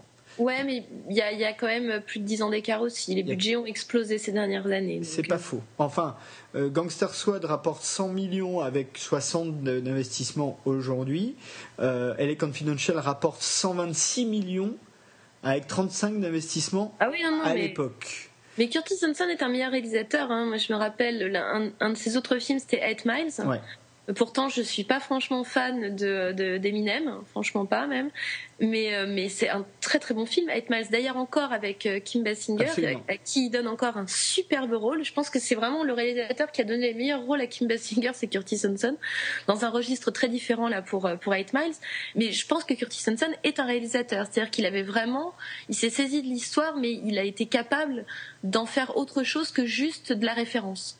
Oui, et puis surtout, ma petite référence au Nouvel Hollywood, c'est dans le rapport au studio, puisque une des choses qui a fondé ce grand groupe de, réalisateurs qu'on appelle le Nouvel Hollywood, d'ailleurs, ils ne sont jamais eux-mêmes déterminés comme ça, mais bon, c'est cette idée de se, de se libérer de, l'autorité des studios pour faire leurs films. C'est vraiment le, pouvoir, hein. le vecteur, c'est ça. Quand on lit le, bouquin de Biskind, euh, le vecteur qui, le point commun de tous les mêmes, tous les mecs, c'est de trouver un moyen, que ce soit en, étant un bon élève, comme euh, par exemple George Lucas, ou d'une certaine manière Spielberg, même si ça n'a pas toujours été le cas, ou au contraire un, marginal complet comme Denis Hopper, euh, totalement barré euh, quand il fait son Easy Rider, c'est l'idée de la liberté créatrice.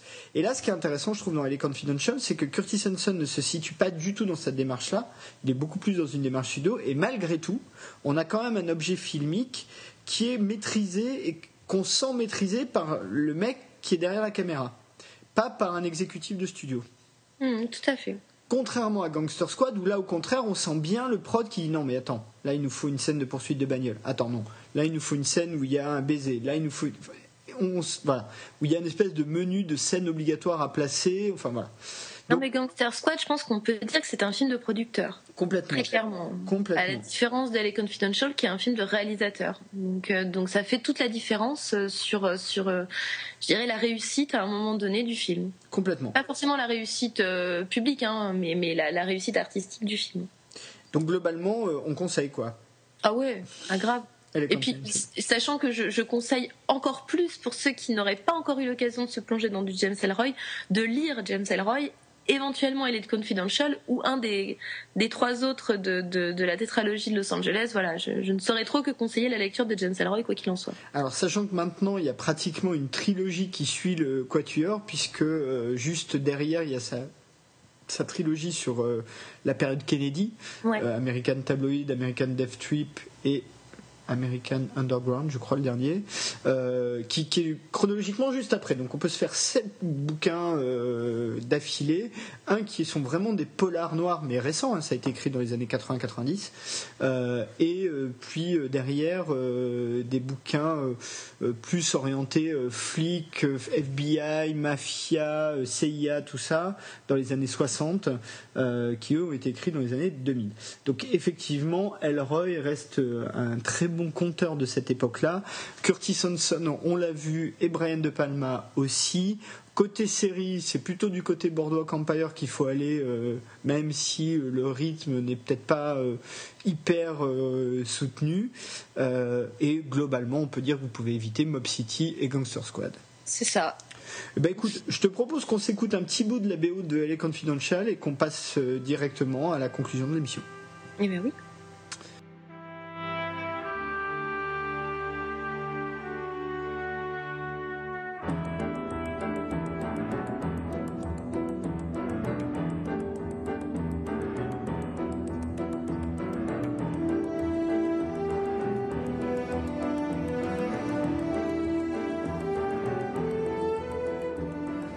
Revoilà donc pour cette dernière partie d'émission consacrée euh, donc à notre à nos coups de cœur parce que là je crois qu'il n'y a que deux coups de cœur, hein, pas de coups de gueule euh, sur cette euh, émission et notre top 3 qui va être consacré aux nouveaux gangsters puisque là on vient de parler des anciens, parlons un peu des nouveaux. bah écoute, n'attendons pas ton coup de cœur Urs. Alors moi cette semaine j'ai un gros coup de cœur pour un acteur du Dallas Buyers Club, un film de Jean-Marc Vallée qui sort euh, mercredi 29 janvier. Et euh, pour une fois je vais arrêter d'encenser Matthew McConaughey parce que je crois qu'il va pas tarder à t'en charger. Mm-hmm. Mais c'est Jared Leto moi, qui, euh, qui, qui, qui, a mon coup de cœur cette semaine, enfin ce mois-ci. il est absolument formidable dans Dallas Buyers Club. Donc le film de Jean-Marc Vallée raconte dans les années 80 le parcours d'un cow-boy euh, macho et homophobe qui découvre sa séropositivité, donc interprété par Matthew McConaughey, euh, qui va euh, se battre comme un chien pour essayer d'avoir un traitement adapté, donc pas le traitement qui était à l'époque délivré par par les autorités, mais un traitement subversif qui qu'il arrive à faire entrer en, loose day du Mexique et il va donc monter une espèce de commerce où il va permettre à énormément de séropositifs du Texas d'avoir des traitements adaptés à leur, à leur maladie. Et Jared Leto, c'est un personnage, un travesti qui va croiser donc la, la route du personnage interprété par Matthew McConaughey et il est juste formidable. Alors c'est pas la première fois que Jared Leto est formidable au cinéma. Hein. c'est quelqu'un qui, qui est finalement assez rare sur grand écran, mais quand il y est, il y est pour de très bonnes raisons. C'était déjà le cas de Mister Nobody. Je sais pas si tu as eu l'occasion de voir ce film. Mister euh, Nobody euh, Oui, oui j'ai une passion pour ce film. Voilà, lui, il est juste absolument formidable. Le film est génial, mais lui, il est formidable. Il était, il était vachement bien aussi en petit frère de Nicolas. Attends, attends, n'en dis pas trop. Tu sais quoi On a dit qu'on faisait un spécial dystopie. On mettra Mister Nobody dans le spécial dystopie. Absolument. ok.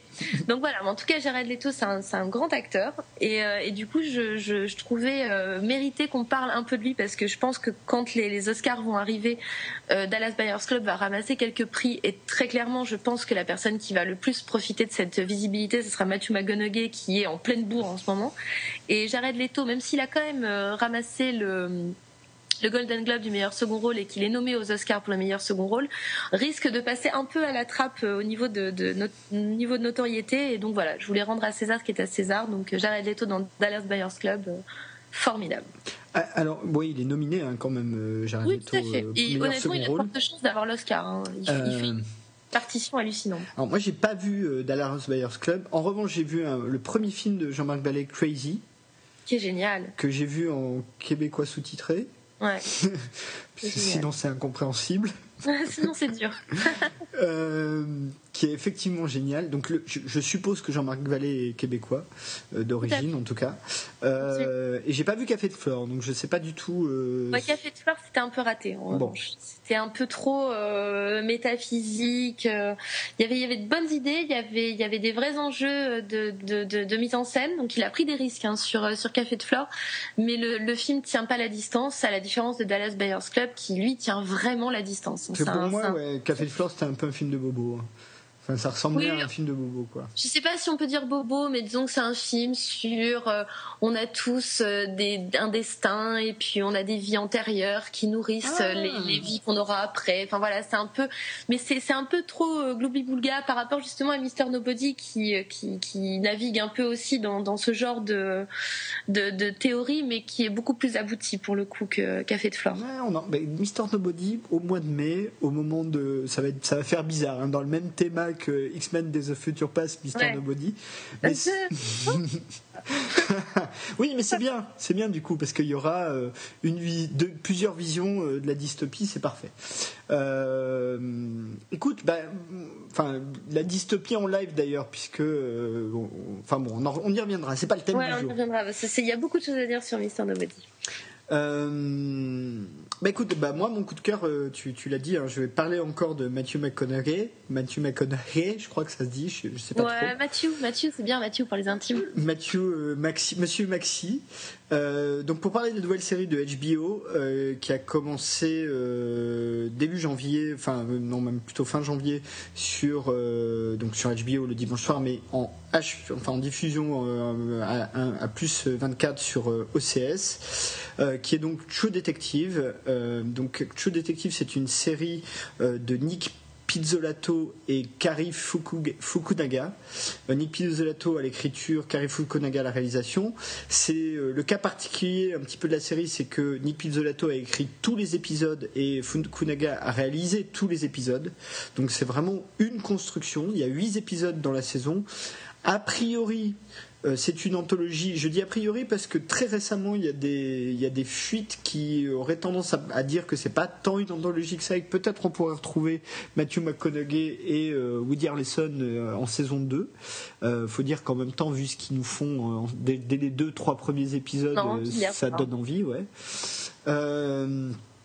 Mathieu, donc euh, True Detective, ça raconte l'histoire de deux flics euh, de la police d'État de Louisiane qui enquêtent sur un meurtre ritualisé, donc à la serial killer tel que maintenant on a quand même beaucoup le, temps d'en voir. Je vais pas m'étendre longtemps sur, la partie meurtre parce qu'en fait en tout cas à l'échelle des deux épisodes que j'ai pu voir, c'est une série qui est quand même beaucoup plus orientée et concentrée sur l'histoire des flics eux-mêmes que sur l'histoire de l'enquête qu'ils mènent. D'autant qu'il y a deux temporalités, et c'est un des petits jeux d'écriture qui est amusant, c'est que les flics sont interrogés par d'autres flics en 2012 pour parler de cette enquête-là, donc qui est quand même le corps principal de, la série, qui euh, se passe, elle, en 1997. Euh, c'est très bien joué. Évidemment, le personnage visible, c'est celui de Matthew McConaughey, puisqu'il joue un, flic à la dérive, complètement dévrosé, drogué, alcoolique, qui a des hallucinations, et il le joue merveilleusement bien. Mais Woody Harrelson aussi, qui lui, à l'inverse, doit jouer un petit peu le flic solide, qui a une vie de famille, ce qui n'est pas aussi simple que ça quand même, mais donc le personnage un peu solide, droit, euh, le personnage d'appui, euh, et, qui le fait très très bien aussi. Le jeu des, acteurs dans leurs deux temporalités fonctionne très très bien.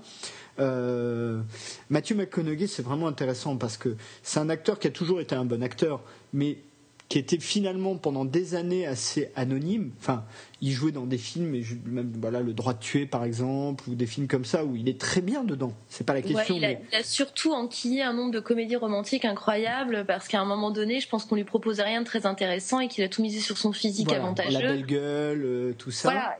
Du coup, il a enquillé des films totalement inintéressants où euh, son talent, euh, c'était vraiment pas ce qui était mis en avant du tout. Et là, depuis, moi je dirais la défense Lincoln, donc le The Lincoln Lawyer, il, a, il a un un retournement de carrière, mais c'est rare de voir ça euh, particulièrement à Hollywood, et ça devient euh, un des acteurs euh, les plus les plus un des grands leaders dans l'acting de sa génération parce que quand il en, l'espace de un an et demi en hein. l'espace de très peu de temps puisqu'il a enquillé donc ça il y a Mud qui a quand même été un très très gros succès.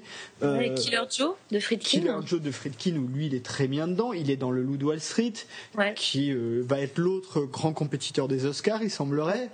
Euh, il, est dans le prochain euh, Christopher Nolan. Il est dans Interstellar, il est dans Dallas Buyers Club, euh, voilà. True Detective, c'est, il est juste mais sublime dedans. Euh, le, la série est quand même très bien foutue, donc c'est un rythme lent hein, là encore. C'est pas du tout, euh, c'est pas du tout un truc d'action ou je sais pas quoi. c'est pas The Shield. Hein, c'est pas The Shield, c'est même pas euh, voilà les Person of Interest dont je parlerai bientôt. en revanche, il y, y, a un générique de début qui est sublime. Euh, dont, euh, dont je crois on a parlé tous les deux dans des articles. T'as pas fait un article sur non t'as fait un article sur la série. Moi j'ai fait un article ouais, enfin, sur la série sur les deux premiers épisodes. Sur les deux premiers épisodes. C'est tout ce qui est euh, tout ce qui est visible. Mais je crois que d'ailleurs c'est sur le Facebook. c'est ça. Sur le Facebook il y a ton article et il y a mon article sur le donc sur le pilote et sur le générique de de True Detective. musique folle, on sent le côté un peu poisseux, tout ça. des jeux sur le noir et blanc, la couleur. Enfin formellement c'est très réussi et c'est pas ostensible. C'est-à-dire c'est pas euh, pas monsieur Fukunaga qui dit eh, euh, allez regardez comme je sais bien tenir une caméra et faire des plans. Ça sert vraiment le, propos et surtout ça sert les acteurs. Et quel jeu quoi. Quel jeu. Moi ça faisait longtemps que j'avais pas vu un tel niveau de qualité en termes de jeu d'acteurs de profondeur de jeu d'acteurs à la télé et euh, ce, qui est, ce qui est intéressant, enfin, parce que quand j'avais euh, j'avais entendu parler de cette série et que j'avais vu les euh, donc le pitch et les acteurs, je pensais bêtement que le mec plein d'alcool, plein de drogue, qui a des alus, je pensais que ce serait Woody Harrelson parce que tueur né, parce que voilà, parce qu'il a cette pierre là et que Matthew McConaughey, le plutôt beau gosse, allait plutôt être le, gentil père de famille. Euh. Et en fait, ce qui est très intéressant de la, part justement de, du showrunner de, cette série, c'est d'avoir inversé les attentes justement en, euh, par rapport aux carrières des, deux acteurs et d'avoir mis Matthew McConaughey en, flic à la dérive et d'avoir balancé Woody Harrelson en, euh, bon wasp père de famille. Et ça, c'est vraiment, vraiment très intelligent parce que du coup, très rapidement, t'es pris un peu au dépourvu. Tu t'attends pas à ça. Et du coup, les deux temporalités c'est-à-dire ce qu'ils sont aujourd'hui, ce qu'ils sont devenus aujourd'hui et ce qu'ils étaient euh, près de 15 ans plus tôt, là le, jeu de miroir fonctionne vraiment à plein. C'est vraiment très très très très bon pour l'instant comme série. Alors il y a que deux épisodes donc on peut pas euh, trop juger de la qualité, on va dire euh, de, voilà de, l'intrigue générale. Pour l'instant, on peut pas trop juger, mais en tout cas sur l'interprétation et sur la, la, le, la vraiment la, finesse de mise en scène et euh, le fait que ça prenne son temps, mais ça prend son temps avec intelligence, quoi. Voilà, euh, pour l'instant c'est vraiment la série à suivre, hein, je pense, True Détective. Oui, carrément. Hein. Moi, pour moi, euh, ça se rapproche de, ça se rapproche bien de séries comme Twin Peaks où où il y a à la fois un propos, un jeu d'acteur. alors Twin Peaks c'est très différent parce que c'est évidemment l'univers de Lynch, donc tout est tout est déformé, tout est un peu théâtralisé. Enfin, c'est pas du tout réaliste. Alors que là, il y a quand même une certaine, il y a un certain réalisme. Euh, et tu dis Woody Harrelson Moi, je suis pas sûr parce que Matthew McConaughey dans cette euh, dans cette série notamment est capable d'une espèce de violence sourde dont je suis pas sûr que Woody Harrelson aurait été capable. C'est tout à fait possible. Euh, il y, a une scène dans l'épisode 2, alors je vais tout spoiler un petit peu, mais il y a une scène où il y a une espèce de face-à-face entre les deux, vraiment un peu tendu où Woody euh, Matthew McConaughey est, donc Woody Harrelson est très brutal alors que Matthew McConaughey est tout dans une violence sourde, retenue, contenue et ça marche très très très très bien. Donc bon, True Detective, donc à voir absolument. Le lundi soir sur euh, OCS, je crois que c'est OCS City si je dis pas de bêtises. vraiment très très très bonne série pour moi, honnêtement, euh, sur euh, la deuxième partie euh, de l'année, de la saison, et en tout cas sur 2014, donc pas 2013, mais 2014, la meilleure série pour l'instant dont j'ai pu voir, dont j'ai pu voir un pilote. Et malgré, il y, a, quand même des trucs pas mal, mais là, je dois dire que True Detective, c'est un niveau clairement au-dessus du reste. Ben écoute, je te propose qu'on passe à notre top. Bon, bah alors c'est donc le top 3 des nouveaux gangsters. Euh, qu'est-ce qu'on entend par là? C'est juste, on, voulait rendre un petit peu hommage aux, figures de gangsters qui ont un peu émaillé le cinéma ou la télé euh, dans, des, dans des fictions modernes, contemporaines, euh, puis qu'on vient de parler de la prohibition et des années 50.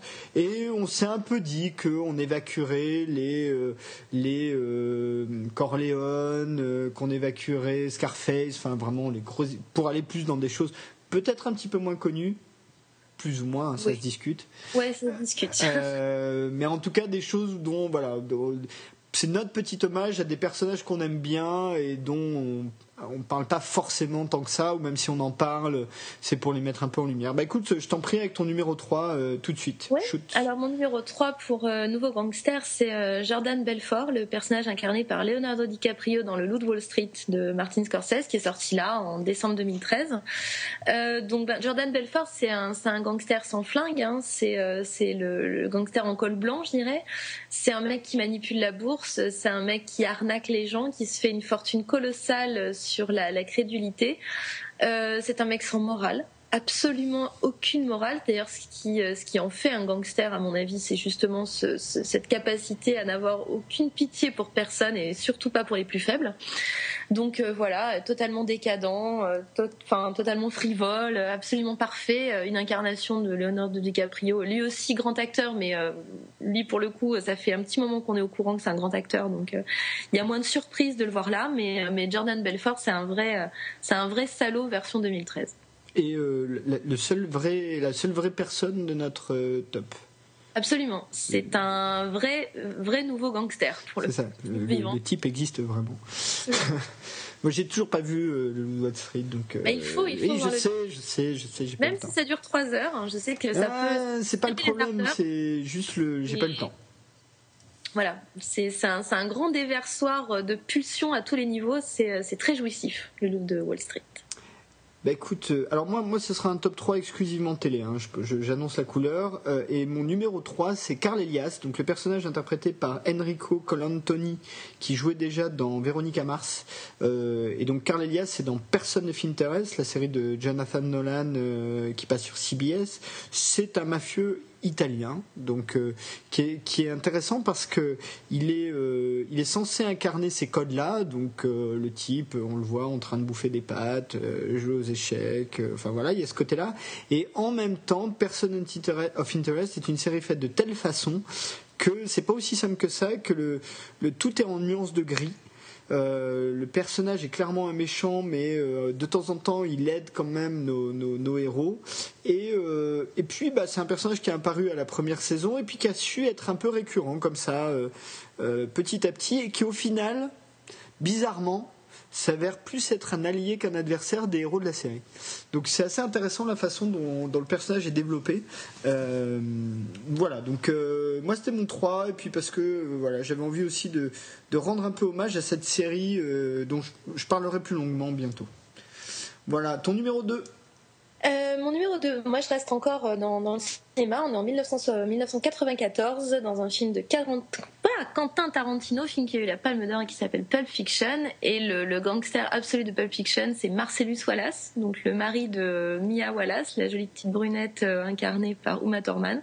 Et Marcellus Wallace, c'est une espèce de euh, d'armoire à glace euh, black, absolument énorme, très puissant. Enfin, on sent qu'on n'a pas envie de se frotter à lui. Hein. il est incarné par Ving Rhames.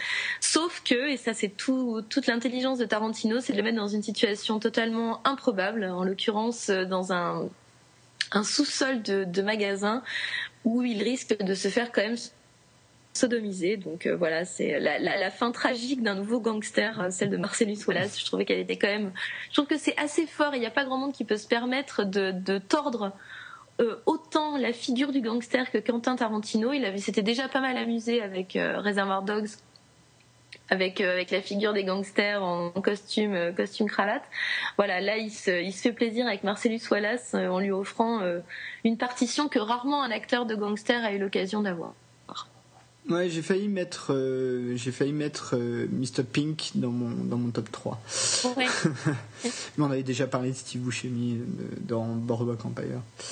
Euh, ok, bah écoute moi mon numéro 2 c'est c'est tiré d'une série alors pas toute jeune, hein, qui a été diffusée là encore sur CBS de 1987 à 1990, euh, qui est donc Wise Guy, en français un flic dans la mafia, et c'est le personnage de Mel Profit, interprété par Kevin Spacey, euh, qui était tout jeune à l'époque pour le coup et euh, qui est intéressant parce que là encore c'est un peu ce qu'on disait dans les confidential on, voit sa capacité à être, euh, à être euh, à la fois brillant et avoir l'air brillant. Je sais pas s'il est dans la vraie vie, mais en tout cas avoir l'air brillant. Et Mel Profit, c'est vraiment ce type de personnage très haut en couleur, très exubérant, euh, contrairement un petit peu aux autres personnages qu'on retrouvera dans la série.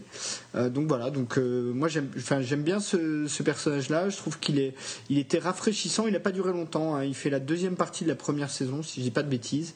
et et il est, il était, euh, voilà, il était assez rafraîchissant. C'était plutôt, plutôt sympathique. Euh, enfin, sympathique façon de parler. Hein, c'est quand même un, mafieux. Euh, voilà. Puis c'est quand même Kevin Spacey. Ton numéro 1 Pardon. Mon numéro 1, je voilà. J'abandonne le cinéma pour la série, mais je ne pouvais pas ne pas mettre sur, sur le haut du podium Tony Soprano, incarné par James Gandolfini dans Les Sopranos. Donc la grande série de HBO entre 99 et 2000 ah. 2007. Bon, voilà, que, que dire sur Tony Soprano voilà euh, le, gangster moderne par excellence, euh, c'est-à-dire qu'en même temps il est capable de désinguer euh, et de couper en morceaux des mecs pour pour pour raqueter qui veut dans son quartier et puis en même temps il va s'épancher chez sa chez sa psy parce que des canards ont déménagé de sa piscine et qu'il est triste comme les pierres, qu'il a des problèmes avec sa mère, qu'avec sa femme c'est pas c'est pas très simple, que ses enfants quand ils commencent à grandir c'est le bordel. Enfin voilà, c'est vraiment le l'homme l'homme américain middle class avec une jolie maison. C'est vraiment le bourgeois euh, dans, le sens euh, péjoratif du terme. C'est une série de David Chase qui est passée sur HBO, euh, six saisons entre 99 et 2007. Et voilà, c'est la grande série à mon sens d'HBO qui est capable, voilà, de, mettre en scène le gangster avec tout ce qu'on a l'habitude de voir chez les personnages de gangsters, donc le côté un peu polar, noir, tout ça, et en même temps le quotidien et la banalité de son quotidien. sa femme, ses enfants, sa mère qui lui casse les bonbons. du coup, les séances chez la psy pour essayer d'aller mieux. Enfin voilà, c'est cette espèce de schizophrénie parfaite de l'homme moderne. Tony Soprano l'incarne à la perfection. Ouais, c'est clair. Alors, je, dirais juste que certes, c'est un gangster moderne, mais Tony Soprano a quand même un côté old school. Euh, il a un côté conservateur un petit peu, qui justement c'est intéressant. Et, c'est un Hein, c'est pas un démocrate. Hein. Euh, et, la deuxième chose, c'est que euh, c'est, vraiment intéressant là aussi ce que tu dis sur le, sur le côté quotidien, parce que en fait les Sopranos et, et Boardwalk un peu sur le même rythme, mais euh, les Sopranos c'est un peu le quotidien des affranchis, en gros. C'est quand on regarde les affranchis, qui est quand même une chronique sur pratiquement 20 ans, enfin plus que ça même, euh, de, la, vie du personnage principal, bah, les Sopranos, c'est un peu ce qui se passe entre ces grands moments de tension qu'on voit dans les affranchis euh, tous les jours, quoi. Euh, donc c'est la grande réussite de la série. Donc moi, je, suis aussi bien sûr assez fan, même si, alors tu vois, un peu comme toi avec Boardwalk Empire, le rythme est parfois un peu longué, je trouve. Soit on verra comment ils arrivent à finir Boardwalk Empire parce que la fin des Sopranos pour le coup était très réussie. Donc euh, à voir s'ils arrivent à clore avec autant de finesse euh, la, série. Je trouve que c'est un bon curseur euh, le comment et en comment on termine une, série pour voir si la série est de qualité ou pas. C'est clair. Bah écoute, mon numéro 1 bah ouais. Alors, euh, bah écoute, moi, mon numéro 1, c'est Stringer Bell. C'est le personnage interprété par Idris Elba, Elba dans The Wire, sur écoute en français. Série de David Simon sur encore HBO. Là, quand même, en moins de 10 minutes, on vient de citer trois séries d'HBO, quand même. Ouais, mais c'est bien HBO. Diffusé de 2002 à 2008 sur euh, donc 5 saisons. Bon, Idris Elba, c'est là encore un acteur très solide. Euh, qui joue le rôle principal de Luther euh, dans la série du même nom, euh, qu'on a pu voir aussi dans Pacific Rim. Et c'était presque plus pour parler de la série. Bon, j'aime beaucoup le, personnage d'Idris Elba, mais la série elle-même est hyper intéressante, et notamment cette première saison, puisque c'est vraiment, euh, comme David Simon sait le faire, une, une entrée dans le, dans le, le milieu, euh, le milieu hors la loi moderne et banlieusard euh, de, de Baltimore. Euh, c'est super bien fait, c'est très bien rythmé, c'est très bien joué. Enfin, c'est The Wire, c'est vraiment une série à voir c'est quand on aime bien les séries euh, policières, c'est impossible de ne pas voir The Wire. Bah écoute, on est arrivé au bout, je crois, de cet hein. épisode. Euh, yes. Écoute, bah, où est-ce qu'on peut te retrouver, euh, cher Ursula? Euh, on peut me lire, on peut me lire sur slate.fr, on peut me lire sur criticat.com, on peut me lire sur mon blog missventrash.blogspot.com et puis euh, de toute façon la plupart de mes articles finissent sur le, mur du Facebook de l'émission, donc euh, c'est encore le meilleur moyen de me lire et de me commenter, de me laisser des messages si on veut aussi, je prends. Bah écoute, oui. Alors je vais rappeler l'adresse. Hein. Vous pouvez nous, suivre donc sur euh, Facebook euh, www.facebook.com/slash screenplaypod.